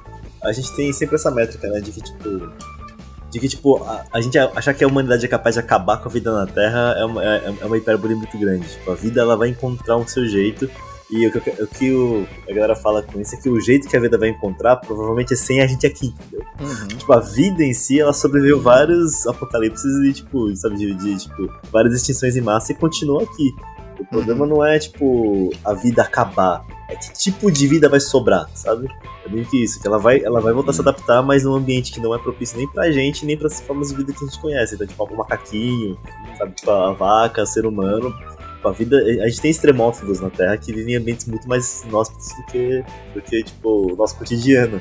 Eles- Porra, vai ser, vai ser interessantezão se, sei lá, a humanidade acabar uma vez e depois voltar, encontrar a vaca, elas ter celular e eles ficar, caralho, que porra é essa tecnologia? Aí vai aparecer um Giorgio Tsoukalos, né? Antigos astronautas, e vai falar que os aliens vieram pra construir, sei lá, o prédio do Banespa. Exato. Pra, pra quem otaku assistiu Dr. Stone, vai ser uma parada É. assim, sabe? Acordaram nos... 3 mil anos depois. Porra, mas, ó, eu, mas será que não tem a possibilidade também de, né, a, a civilização colapsou, virou o caos do caralho, os países tudo maluco, aí ditador no poder, uns presidente arrombado, aí tem, Guerra nuclear. sei lá, guerra nuclear. E acabou de vez mesmo o planeta, aí já era, né? É, Sim, sim. exato. Existe, existe Ah, não, mas, chance. É. mas mesmo assim, a gente encontra alguns Tem, extremófilos tem em os e, Como é que é o tipo, nome daquele. Do urso. Tardígrados. Tardigra, tardigra, Tardígrados, Isso, cara. são Esse esses bichinho aí, aí. desgraçado que não morre nem a pau. Esse É. aí é. Tem sempre, a vida vai sobreviver. Mas talvez a gente resete o planeta num, num estado, né? Então, tipo, bem... eu falei brincando, então, mas são, realmente nós somos o dinossauro da vez. Até certo É. ponto, sim. Não, não é uma. A gente vai ser história, vai achar, sei lá, ossos humanos daqui a dois mil anos e o pessoal vai falar: caralho, existiu humanidade dois mil anos atrás, olha isso aqui. É, tirando a acabou." parte que vai ter alguém pra pegar os ossos e analisar, né? Pode ser que os aliens cheguem aqui um dia e encontrem esse treco aí que a gente só arregaçou, né? Porra, mas. Caraca, eu morri não, não, não encontrei um alien nem nada, vai ser chatão a vida, né? Inclusive, é, nesse, nessa mesma pesquisa, eles comentam sobre essa, essa questão que a gente tem o que a gente chama de paradoxo de Fermi, né? Que é, é, exatamente esse paradoxo de que a gente tem estrela pra caralho aí na Via Láctea e a gente não tem nenhuma vida vindo conta- contactar a gente, né? Meio paradoxal isso.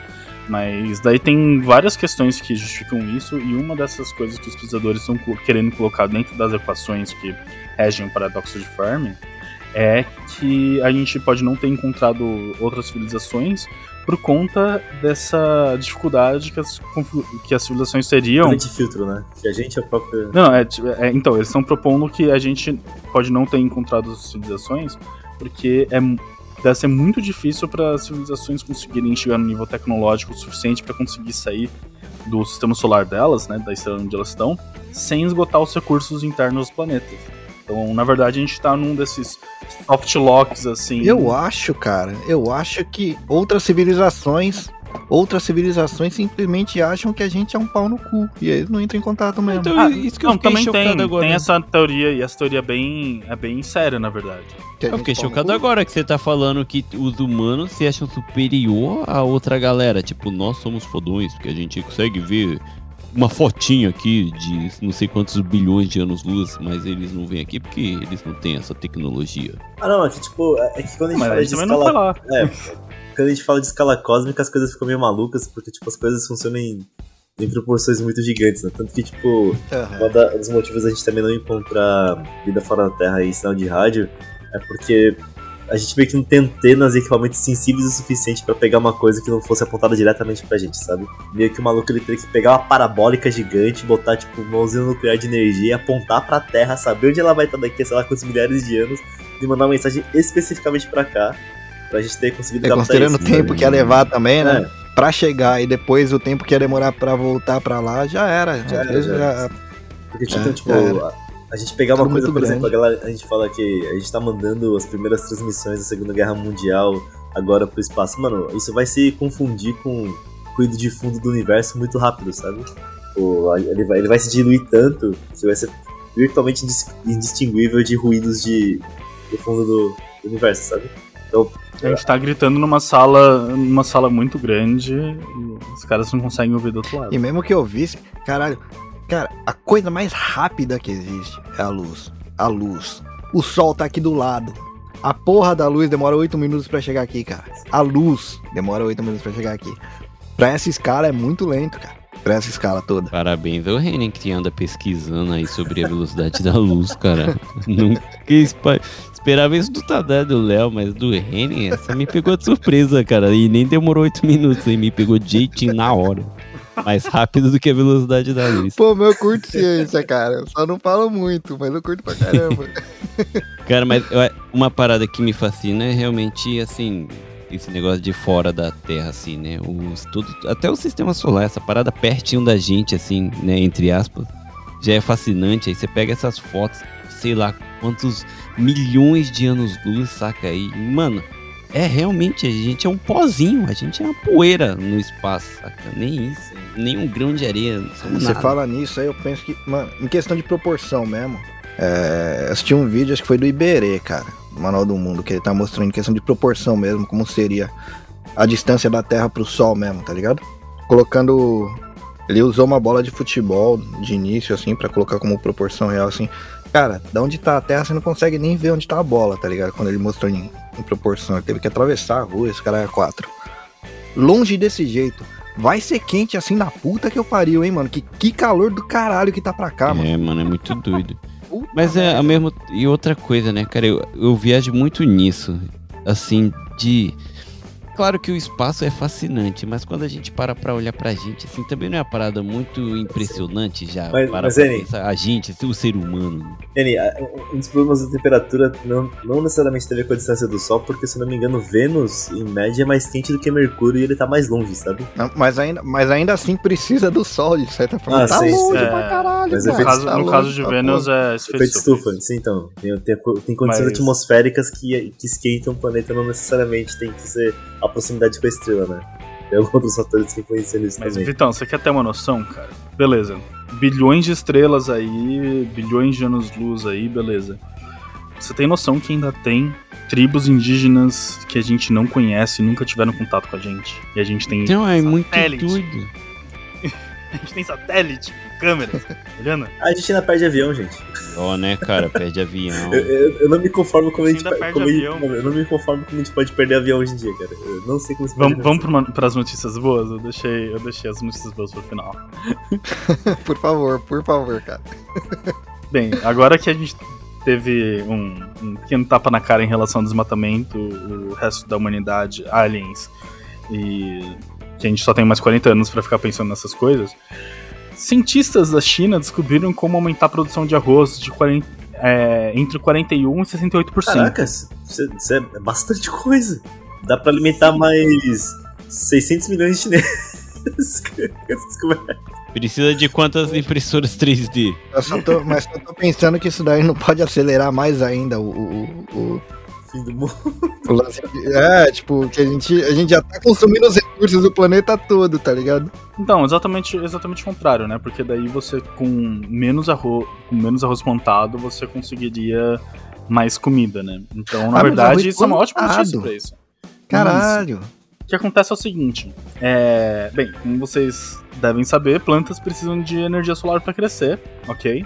Só que não é só isso, também plantas precisam do quê? De água e de nutrientes do solo, ok? Aham.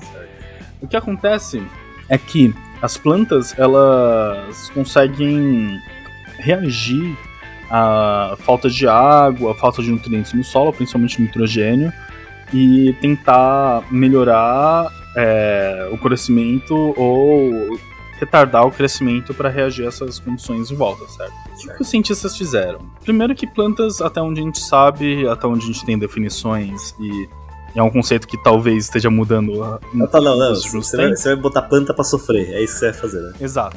Vamos lá. E essa É, e essa é a boa notícia. Plantas não têm consciência até onde a gente sabe. Só pra defender o Léo, não é o Léo que tá fazendo isso, é a China, tá? Essa é a boa notícia O que Léo só tá pra dando a pra notícia. Essa é a boa notícia, entendeu? Então, vamos lá. Não, calma. É, mas daí, ok. Torturamos plantas pra planta fazer arroz, sofrer. é isso que é. Qual é, é o pior jeito que você conseguiria pensar de torturar a planta pra fazer arroz, Tadashi? O pior jeito de torturar a planta é tacar fogo na planta. Tipo, Esquecer dela, não sei. Causar, causar um, um ambiente ruim pra ela, né? Beleza. Então, acontece que é o seguinte: os cientistas tiveram uma ideia melhor ainda. É, a gente- as plantas elas são muito coordenadas por genes, assim como a gente também tem tipo, genes que são ativados pelos por coisas que estão no nosso ambiente, por coisas que a gente faz. É, daí eles pegaram mais de 100 genes desses que eles sequenciaram e eles testaram plantas é, plantas com pouco pouco nutriente no solo e pouca luz e viram quais genes são ativados para ela tentar ainda crescer nessas situações ruins. né? Então acontece que o eles encontraram um gene lá que tem um nome X que ele consegue que ele sozinho é ativado quando a planta tem pouca pouca comida e pouca luz. Daí o que, que ele faz? Ele faz a planta tentar se esforçar mais para conseguir crescer mais e lutar contra essa falta de nutrientes e excesso de luz. Então o que, que os- o pessoal fez? Eles pegaram é, tipos de arroz que eles pegaram esse gene e modificaram ele para deixar ele sempre ativado. Então esses arrozes eles estão sempre sentindo que eles estão. Eles estão sem sentindo nutriente dor no solo. aí. Exato. Eles nascem sem- sentindo que eles estão passando fome no solo e sem. E sem. Fizeram arroz e É, sentir suficiente. dor o tempo todo pra entendi. É isso É, aí. não, é, é- não é dor, é tipo, é, é como se a planta sentisse fome o tempo todo. Exato, exato. E por conta Eles, disso, eles, a captação eles criaram a minha dela- versão em planta, cara. Achei. Fiquei. É por aí. Eles sentem, eles sentem fome o tempo todo e eles não tocam a luz do sol, tá ligado? Sentem falta de sol. É, realmente, é nossa versão em planta. Então o que acontece? Mas tem uma. A planta ela Tem fica uns estudos mais... anti-aging, não tem? Disso pra, pra pessoas também? Não tem um negócio desses? Não sei. Eu só não sei. Deve ter, né? Por, por, por, por gene ativo assim, deve ter. O, acho que o Derek do Veritasium fez um vídeo muito antigo sobre isso. Muito, muito antigo sobre isso. Mas tem bastante vídeo sobre anti-aging techniques de um. Tem um maluco que tava fazendo nele mesmo, assim, sabe? As terapias genéticas. Não, então, esse que é o ponto. No, não era usando o CRISPR, ele tava tentando fazer.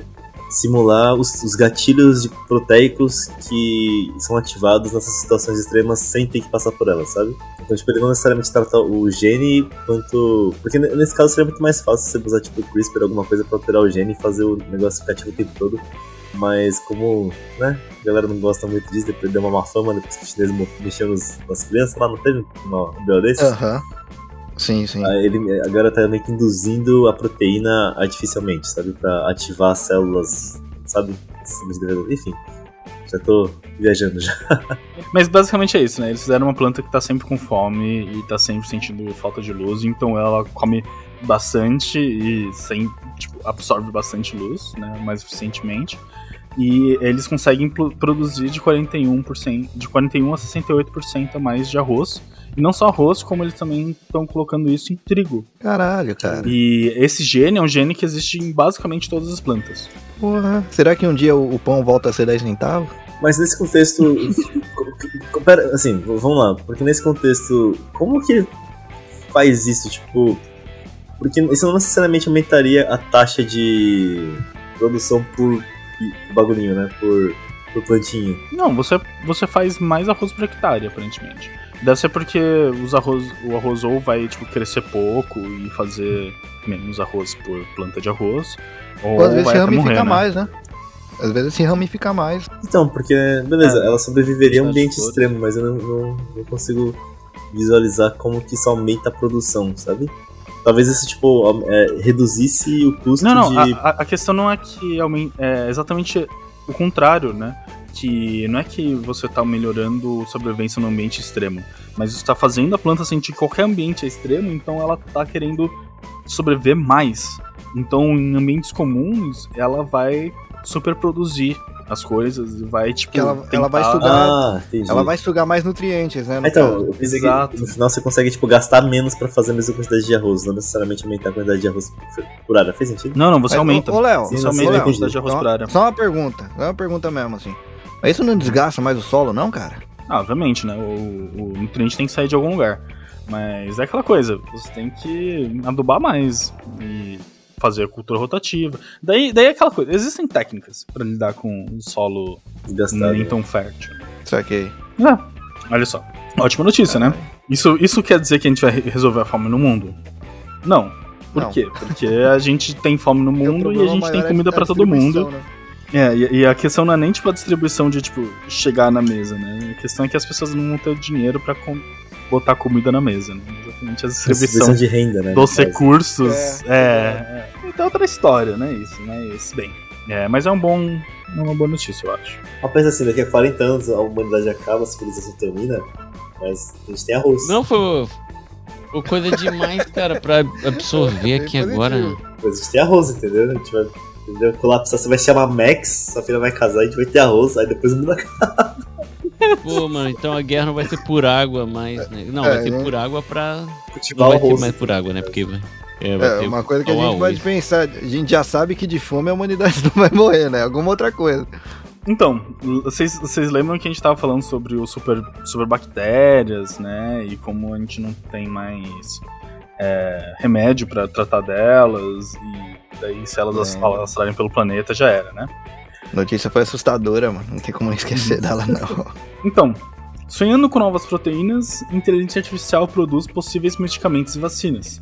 O biólogo Ah. computacional Yu, é, Wang, Yue Wang, não sei, bem, não dá pra pronunciar isso aqui se eu não souber chinês de fato, mas é, ele escreve Yue Wang. Né? Um biólogo computacional, ele estava se esforçando muito para desenvolver uma inteligência artificial para produzir o que a gente chama de medicamentos candidatos que são medicamentos teóricos que a gente não sabe se funcionar ou não, mas pela teoria a gente sabe que é uma molécula que ajuda, é, deveria ajudar em certas coisas. E isso se deve muito porque o, o filho que ele, o filho desse pesquisador de dois anos foi parar no hospital com uma infecção respiratória potencialmente letal. Né? Caralho, cara. Pois é. Mas por sorte o seu filho se recuperou, né? De um vírus que é muito específico, né? Ele chama vírus sinical respiratório. Então ele começou a pesquisar bastante, né? Esse vírus.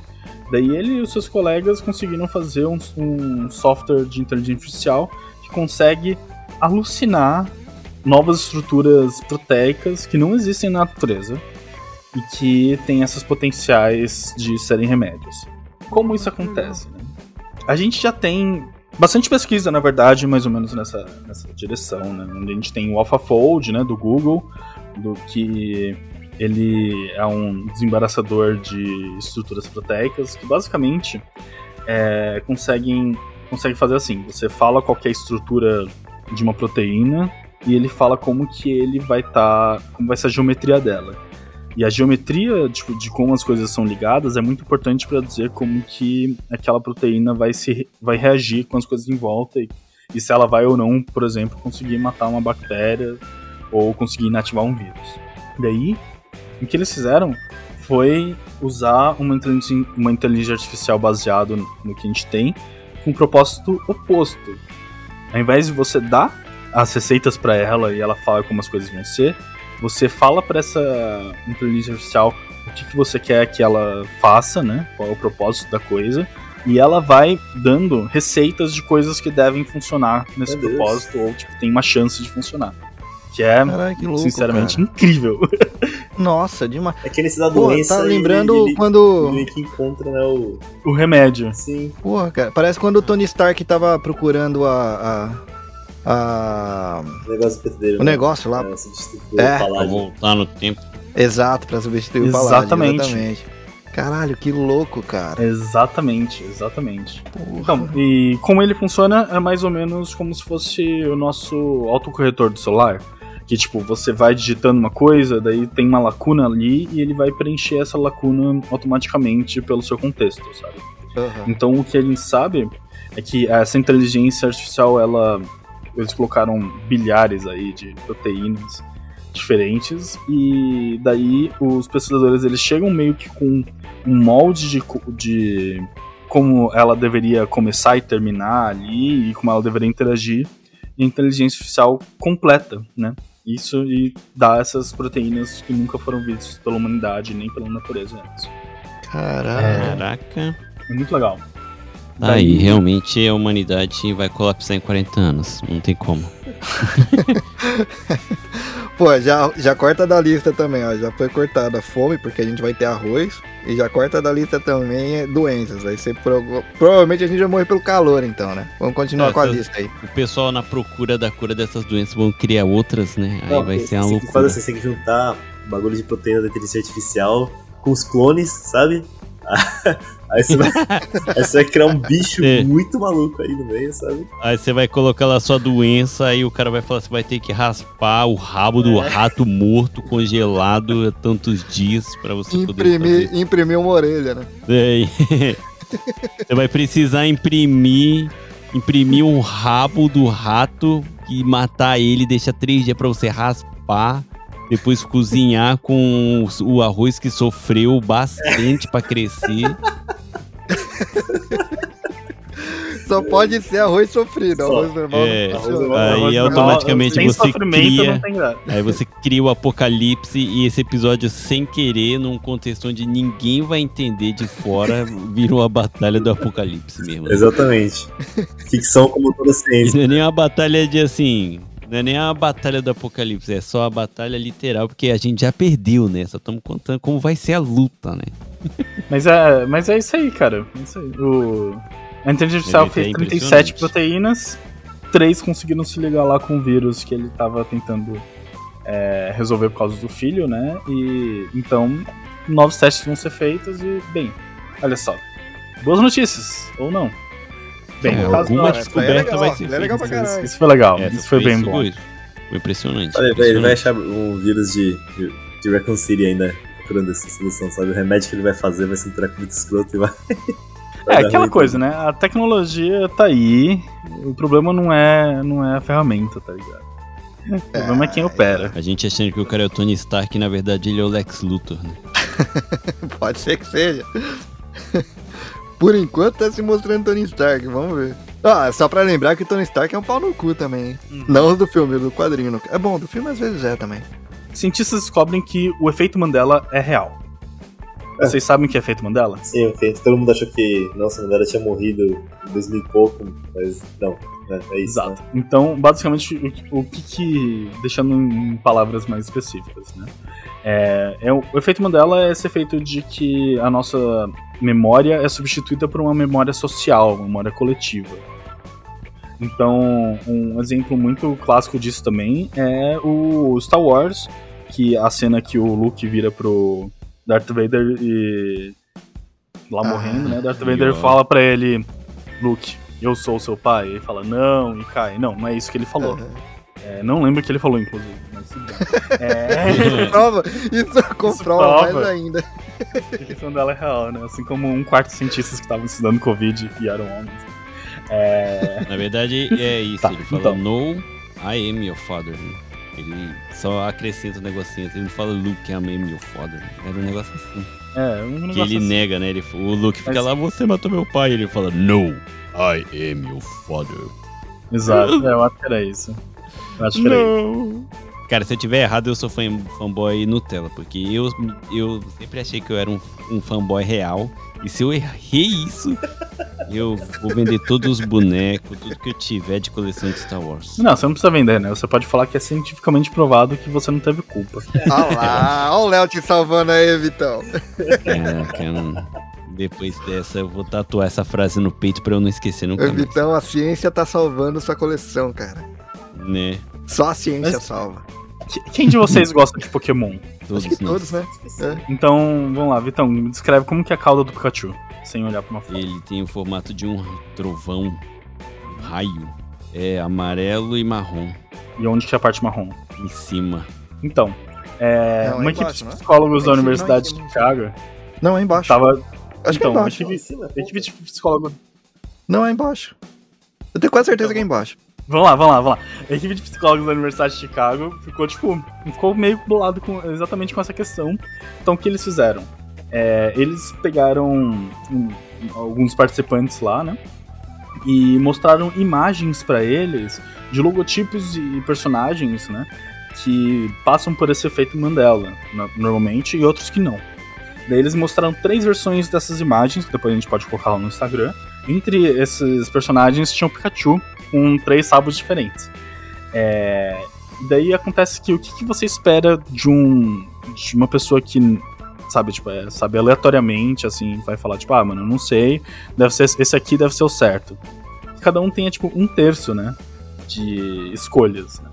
só que o que os cientistas viram é que os, a versão real das imagens dos, das coisas que passavam pelo efeito Mandela ficava muito. é, é- era muito menos escolhido do que, estatisticamente, do que a versão que foi cunhada pela, por essa memória social. Então, o Pikachu tinha três opções: o Pikachu com a cauda só amarela, um que tinha uma cauda com uma ponta preta e outro que tinha uma cauda com a base marrom. E todo mundo, a maior parte das pessoas, no caso 66% das, é, das pessoas, escolheram o Pikachu com a ponta da cauda preta. Mas o Pikachu, na verdade, tem a base da cauda marrom, como o Reni, Exato, Muito. é mesmo. separado dessa Acabei de memória aqui. Caralho, calma aí. Até eu fiquei maluco. Ô, Léo, lembrei de outro exemplo disso aí, cara. Todo mundo. O, o lance das Torres Gêmeas quando foi atacada, que falaram Ah, que sim, cortaram sim, sim. quando o Goku se transformou em Super Saiyajin 3. E na verdade não rolou isso aí, não, né? Não tava nem passando é, desenho na hora. Dragon Ball, é. Caraca, pode pá, é a base mesmo. É, outra, outro exemplo é o Michael Jackson. Todo mundo acha que morreu e ele tá no Brasil, né? Comendo banho de dois e tal. Com o Elvis, né? Uma vez o Hitler, né? é, junto com o Elvis. E, e- ju- junto com o Tupac. É, uma outra coisa também, é, sem, sem olhar na. Sem olhar na. Não, melhor, desculpa. Não vou, não vou fazer mais teste com vocês, vamos dar notícia. Faz, faz, faz, faz, faz, faz. Último teste, último teste. Mais, mais um teste. Me descreve como que é o carinha do, do jogo Monopoly. Aí, Ele, né? tem um- ele parece Cartola. o carinha do Pringles. É, cartola, monóculo, não é? É o cara do Pringles com, com cartola e monóculo, é. Exato, ele não tem monóculo. Não? Não. O, então, da- da- daí vem o esquema. A, a primeira explicação que os cientistas imaginaram foi a, a teoria do esquema que sugere que as pessoas preenchem informações ausentes, como por exemplo o cara do Monopoly, né, com informações baseadas em expectativas e associações. Porque você imagina que o cara do, monó do, do Monóculos, o cara do Monopoly é rico e tem um monóculos, porque ele é rico. Mas não, isso não é verdade. Só que essa teoria ela cai com. A partir do monóculo, né? Ele continua rico. É, exato. É, ele continua rico. Ele tem o Gostei. dele? É, só que essa teoria foi visto que não é verdade, porque existe, eles testaram com algumas coisas mais americanas, né?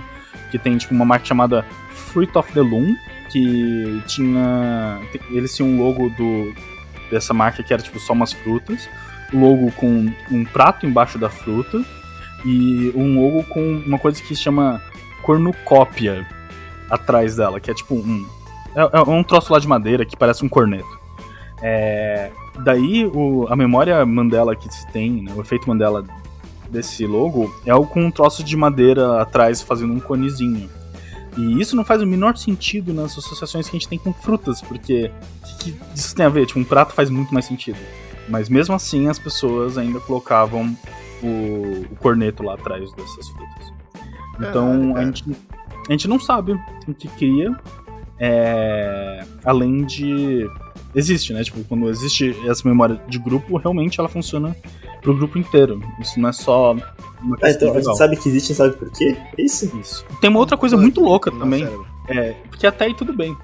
O que eles fizeram depois foi pegar o- essas mesmas pessoas e mostrar a versão correta antes de falar qual era o certo ou errado, né? Eles mostravam, tipo, o Pikachu certo lá com o marrom embaixo do rabo, aquelas frutas lá sem o corneto atrás. E depois, de novo, aplicaram um teste nelas e elas continuavam errando. Quando ah, as pessoas foram questionadas de, ah, por que, que você escolheu esse, Pikachu errado. Vocês, É. vocês- esse Pikachu errado ou esse Pikachu certo? E as pessoas, elas, elas só falavam, ah, esse- eu só prestei atenção aqui nessas, nessas frutas, ou só prestei atenção nisso e naquilo. Tipo, normalmente os detalhes que, que tem ali são os detalhes que as pessoas não prestaram atenção. Isso a gente sabe. Ah, Mas faz sentido. Elas cara. continuavam errando mesmo depois de ver o certo. Aí, o, o, Vitão Itadashi, só pra, pra falar o, o- a- por que que faz sentido. No Pokémon, eu. Eu não lembro qual que eu acho que foi o, o X e Y. Aí tinha o lance de macho e fêmea, né? E o Pikachu você conseguia identificar pelo rabo. Então Sim. eu, eu comecei a prestar atenção no, no, no rabo por causa disso daí, que eu tava procurando pra, pra botar pra cruzar depois lá, que você pega o ovinho, né? É, exato. É verdade, que antes acho que a galera não presta muita atenção no, no, No no rabo. design completo do, é, do personagem, exatamente. Olha só, cara, verdade. Bem, vamos fechar com, com uma notícia mais estranha. Mais estranho, manda ver. Cientistas criam moscas hackeadas a controle remoto. Hã? Esse vai, vai, vai pro apocalipse, mano. Esse vai pro apocalipse, cara. Caralho, drone, não, eu con- eu concordo. Drone tá caro pra caramba, né? Mais barato hackear a porra de uma mosca. Não, mano, tem que, ma- que tem, tem que matar alguém, mano. Manda. Manda dengue. Caraca, Manda, que porra é essa? manda dengue. Os malucos querem brincar de Deus mesmo, né? Eles falam, vamos inventar umas pragas aqui pra mandar na humanidade onde a gente pode controlar. Controle remoto. Caralho, por controle remoto. Eu fico imaginando o cara parado no parque com controle, aqueles controle quadrado gigantão com aquelas antenas, controlando a porra de uma mosca. Pô, Não, parabéns. E, e hoje em dia já tem, tipo, uns drones do tamanho de insetos, né? É, mas não, agora isso é literalmente um inseto. É, acontece que as moscas, no caso eles estavam usando as moscas de frutas, sabe? Elas têm alguns neurônios que estão conectados com sensores de calor, né? Neurônios que são acionados por calor. Dessa equipe, ela conseguiu é, usar engenharia genética e microengenharia para fazer pequenas coisinhas lá que, quando você coloca um, um campo magnético nelas, elas vão esquentar um pouco, dão um sinal nessa, nesse neurônio, controlam algumas coisas da mosca com isso. Eles conseguiram mandar um comando dessas moscas de é, fazer uma pose em que elas abrem as asas, que é uma pose que elas só fazem é, no meio de um acasalamento. E esse comando ele demora, demora menos de um segundo pra mosca responder. Você tá usando o controle remoto pra deixar a mosca horny. Isso. É, eu tava pensando exatamente nisso daí, eu só não falei. Muito, Ai, muito obrigado, Tanashi. Tá, cara, Então, nesse episódio a gente fala sobre raspar o rabo do rato e deixar a mosca excitada. É isso. A controle remoto, on demand ainda. É sobre isso, né, galera? Eu fico pensando assim, mano, é, deve ser por. Cara, não, não. Será? Por favor, cara, governo, por favor, investe nos brasileiros pra eles chegarem num, nos pensamentos desses, um olhar pro outro e falar assim. Vamos tentar controlar aquela ratazana, filha da puta que fica lá perto da padaria que a gente gosta. Por quê? controle Porque sim, remoto, é vamos só tentar. porque sim. Pra quê? Pra quê? Pra excitar o bichinho, velho. Pra excitar ele. Caralho. Ô, Léo, eles falaram o porquê que eles estão tentando fazer isso aí? Tipo, tem, tem algum falaram, mecanismo aí? falaram. Existe um motivo. Porque sim, foda-se. É isso. Porque eu posso, né? Porque aqui tem 99,8% de investimento nas nossas pesquisas. E a gente tem que usar essa grana de algum jeito. Então, a, a questão, na verdade, é, é- Bem, vamos falar sobre investimento também, que é uma coisa importante. O o objetivo da equipe em si é utilizar esse tipo de tecnologia para restaurar a visão de pacientes com deficiência visual. Caralho, como. É, eu Fazendo. tô tentando, tô tentando entender a Cara, ligação só porque, ainda. só porque lá. a mosca. Só porque a mosca tem 999, sei lá, olhos, sei lá, que os bichos vê espelhado. É, bas- basicamente, o que eles querem é fazer aparelhos que você pode colocar no diretamente no- nos neurônios que vão levar a imagem do olho pro cérebro, né? Das pessoas que não têm é, que são cegas e estimular eles diretamente para você mandar a imagem pelo aparelho, sabe? Sempre tem que passar Porra, pelo. Tadashi, Caralho, Tá ele vai salvo, enxergar remotamente. Glaucoma chupa, chupa mosca. Visão digital. Essa é, é isso que eu. Então, eu ter duas opções. Mas- Ou eu posso imprimir ou- ou usar uma mosca pra chegar. É isso.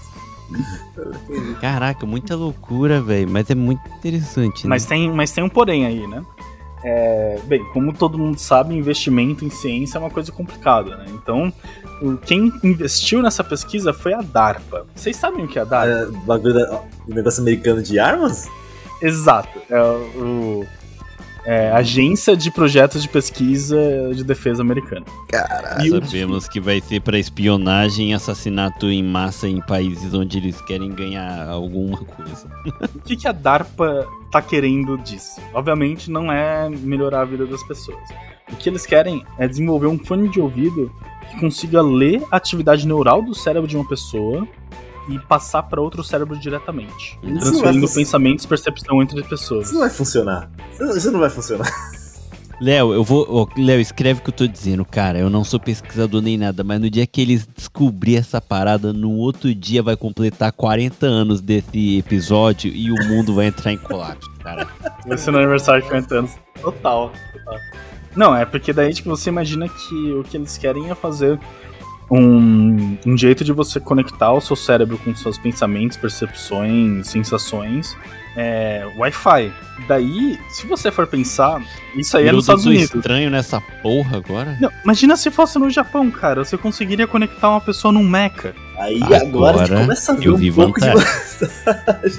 Eu, eu acredito que o que eles se vocês- querem é isso. Eu mandei, eu mandei, mandei aí no WhatsApp do, do Drop. Eu acho que é isso que eles querem. Vamos Jesus. ver o que que é. É, é assim que você vai conseguir controlar uma pessoa com controle remoto. Você transformar ela numa música. Então, Nossa, mas assim, se véi. vocês estão achando que, que esse negócio do Mac é uma boa ideia, é porque vocês não assistiram Evangelion. É, né? É fundamentalmente isso. Não, e outra que o Evangelion vai ter que ser, vai ter que usar a impressora 3D de célula, porque o Evangelion não é um robô, né? Ele é, é carne e osso E- mesmo. aí, né? de novo, aí você tem que Ah, envolver. já conseguiu com a música, já, aí construiu, você já conseguiu com a literalmente música. tem que envolver a mãe, né, também. Exato. Pior. Tá aí, é, realmente, parabéns, Léo. Essa realmente foi muito É. esquisita. Não, essa, É, essa essa- não foi essa- só essa- esquisita, como meio especial. assustador, mano. Eles querem criar um fone de ouvido pra ler o pensamento dos outros, mas pra isso eles estão testando em moscas e deixando elas de pau duro. Parabéns, essa notícia. A controle sensacional. É um controle remoto, velho. Imagina o cara de zoeira assim, horny, not horny. On, off, on, on. Aí a mosca, tipo, ah, mano, foi, vou morrer Foi, aqui. foi, foi um resumo bem ilustrativo, Vitão. Parabéns. Beleza, é isso que eu tinha pra mostrar pra vocês hoje. Bom, Léo, obrigado, obrigado pela informação de que só vamos durar 40 anos. Os bichos que foram extintos vai voltar pra se vingar da humanidade e no final vamos estar lutando com moscas de pau duro. É, Comendo arroz que, arroz que sofre, raspando o rabo de, de rato pra fazer cone. Sabe aquele filme trash de terror da- das abóboras assassinas, ou tomate assassino, sei lá? Que assim, vai ser, só que vai ser o arroz, sabe? Você vai comer e ele te engasga. Ele fala, agora você que vai sofrer, filha da puta. não, o arroz vai te comer, porque o arroz tá em fome constante, cara. É verdade. Exato. Agora o arroz Caraca, vai te comendo. Aí vai vir seu familiar, né? Depois de você morrer pelo arroz, raspar seu rabo pra criar seu clone, né? Pra quem jogou Spray, É assim, é assim que vai acabar a humanidade, então. Ai, que medo, tô imaginando, sei lá, a família enfiando um cotonete no meu rabo, sabe? Pra pegar Pô, não, células pra. Caramba, gente, ó, mas ó, eu sei que tá terminando, brincadeiras à parte, a gente leva muito a sério tudo isso, né? E é assustador mesmo, porque a ciência tá aí pra provar. Sim. É, tudo que a ciência conseguiu provar, raramente é desprovado. e isso que é o que dá medo, né, cara? Porque querendo ou não, o fim tá chegando mesmo. cara. Caralho, 40 anos, maluco. Isso daí é. é... Caralho. Pelo menos em 40 anos, acho que dá pra comprar um carro maneiro e, e turbinar ele irado, assim, sabe? não, é, não é como se a ciência não, não, não tivesse avisado com antecedência várias vezes aí, né? Que ia dar merda. É, isso da parte do, do aquecimento global mesmo, que é falado há muitos anos que a galera não leva a sério, chega hoje em dia e o pessoal tá aí com o cu na mão. Tipo, pô, 30 anos atrás você não, não escutou os caras e agora tá aí, sabe? Eu acho que foi mais de 30, inclusive, que eles alertam a galera. É, eu, eu, eu chutei bem pouco mesmo, sabe? Mas pra que, cara, começar hoje já é tarde, isso que é assustador, sabe? E agora? É meio que isso, a gente já tá. Já, já, já, já estragou, sabe? Voltar mesmo assim não dá mais. A gente tenta. A galera fala que dá pra tentar, tentar minimizar um pouco o estrago que já foi feito, mas. e, tipo, a gente já não se livra mais dessa bucha, sabe? Isso vai ficar. É assustador, velho. Final dos tempos, Pô, duelando com arroz assassino, mosca excitada. Tô me sentindo como se o brinquedo tivesse quebrado na minha vez de usar, tá ligado? É, meio isso. Nossa, esse, esse, esse é, o res- é o resumo da minha sensação do universo. Tal. Caramba, Pô, cara. justo o universo é um minha vez, brinquedo que acabou de quebrar na nossa vez de usar. O Reni ainda curtiu um pouquinho. A gente. a gente realmente, o Reni passou ferrado já o brinquedo pra gente. Caramba. Porra, Vitão, até tu, cara.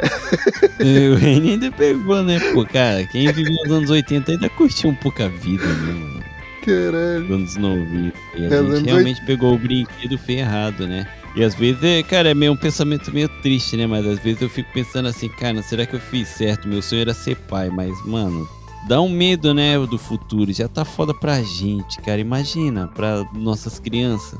Como vai estar? Ainda mais o Léo dando uma data de 40 anos, mano. Porra, pirula que eu diga, cara. Pirula que eu diga. Não, mas tem, tem, Tem. tem esse, essa vibe, né? Que tipo.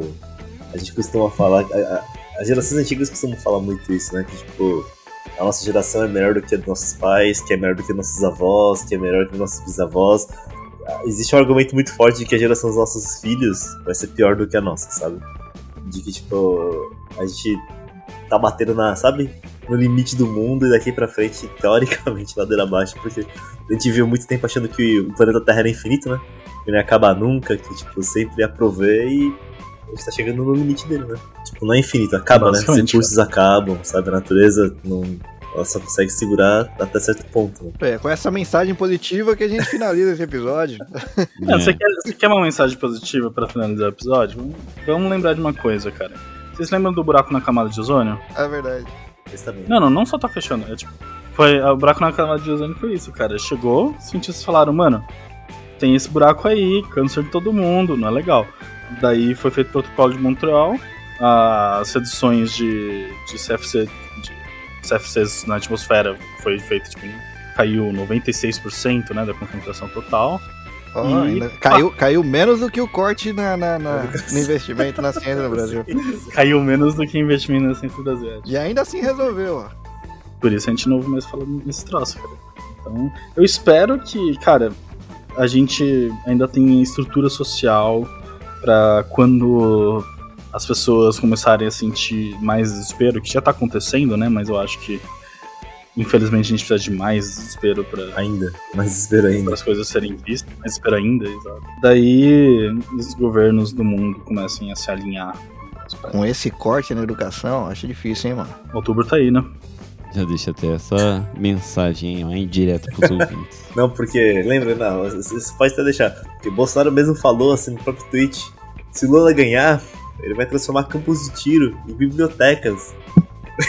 e como isso é uma coisa horrível, né? Se você transformasse campos de tiro em bibliotecas. Então é isso aí, galera. É, pretendo aí uma vez por mês, né? Fazer, pegar umas notícias da ciência, ver o que tá acontecendo, fazer umas notícias aí mais felizes, uma notícia sobre o final do mundo. Daí a gente discute aí com. a gente vê aí o que, que tem, né? Mas... Se mantém uma notícia só no final do mundo, tá ótimo, porque hoje foram várias, né? Ah, todas, Ah, não. Toda notícia é, pode ser uma notícia. uma, cara. Toda notícia é uma potencial notícia do fim do mundo, né? É isso. Pois é. Exato, exato. Mas, mas é isso aí, gente. Obrigado muito pelo. Valeu aí pela presença. Valeu aí, Vitão. Valeu, Renan. Valeu, Tadashi. É nóis. E, bem, eu também queria fazer um pequeno jabá agora meu, né? É, aproveitando que a gente não tem recurso na ciência, a gente está disponibilizando o meu livro que saiu com o Instituto Butantan, chama Viver no Futuro, ainda tem clima pra isso. Vocês sabem já a resposta, né? Pelo, pelo que a gente falou. Você abre o livro do Léo, primeira página. Você morreu. A resposta Você abre- é não, né? Você abre o livro, a página chega a estar seca, né, cara? De tão. de tão quente. Na página tá passando fome. Ela tá sofrendo. Mas, mas. Mas tá nascendo arroz ali. Então, daí a gente tem. A gente vai deixar o link aqui disponíveis para. A gente vai deixar o link disponível para vocês aí no Instagram. É de graça, tá? Versão digital, porque. É, bem, a gente é cientista brasileira, a gente passa fome, mas a gente não quer que vocês gastem mais para aprender. Além disso, a gente falando de, de ser de graça e a gente passa fome, a gente tem agora um Patreon.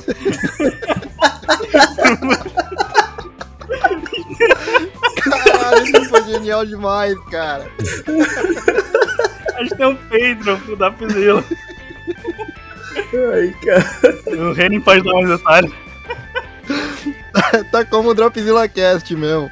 A gente tá com o Patreon e também com o Padrim. Então, se vocês. Se vocês curtiram aí, vocês curtem Se nosso quiserem, trampo é. e quiser cola- colaborar aí com a Se gente. quiserem ajudar nesses Só- 99% de investimento na ciência que foi cortado e ajudar um pouco pra a mudar esse número, sei lá. Exato. Caralho, Léo, ó,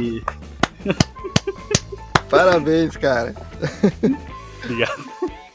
Lá no nosso Patreon a gente também vai colocar uns materiais que não foram publicados pelo Dropzilla em si, né? Então a gente vai ter alguns vídeos aí também que a gente não colocou no YouTube ainda, a gente vai ter uns brutos, né? Então tem umas discussões a mais. Esse episódio, por exemplo, a gente já tá em 2 horas e 18 de gravação e provavelmente vocês não vão ver 2 horas e 18 aí no seu player, vai ser tipo um episódio bem menor.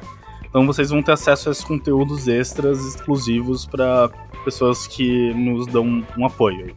Obviamente não vai ter nada essencial, então se você não tem condições de nos ajudar, não tem problema, você vai estar por dentro de quase todas as piadas que a gente fizer, exceto as que a gente falar As que não podem, né? exceto que- as que não podem, exceto as que nosso advogado não deixa. A gente não tem um advogado, mas ele não deixa. Vocês verem o nível, né?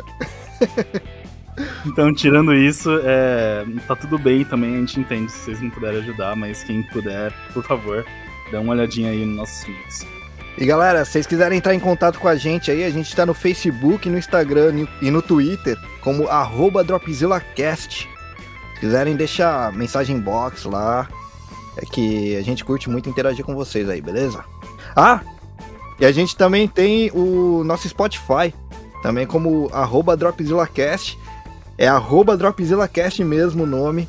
Lá agora a gente tá colocando as playlists das bandas que a gente conta lá no About. Então, se vocês quiserem ouvir as bandas de uma maneira mais fácil, playlist dos episódios vão estar lá. Beleza? E então é isso, galera. E acompanhe lá a nossa cena Nipo brasileira de podcasts pela hashtag PodNipoBR. E toda a nossa cena tá lá, o Dropzilla, né? Aqui, que vocês estão ouvindo. O meu podcast, que no caso é o No Japão. Tem o Já Era Cast do nosso brother Chupeta. Tem o Prestart, que o Reni tá lá também com o nosso amigo Will. Tem o Wasabi, que tá o Juca, Biju, Aikaraia, do Loft, Mundo Peculiar. Tem muitos podcasts lá maneiro para vocês estar conhecendo, para quem não conhece. Então segue a hashtag e fique por dentro, beleza? Beleza, então é isso aí, galera. Espero que vocês tenham curtido e logo mais a gente vai ter mais notícias um pouco apocalípticas pra vocês. Pouco. Bem, eu sou o Léo da NASA. Sou Tadashi São Paulo. Caralho, que tristeza. Sou Reni de Tóquio. Sou o Vitor de Shizuoka. E esse foi mais um NASA Shuttle. Já né? Já né? Já né?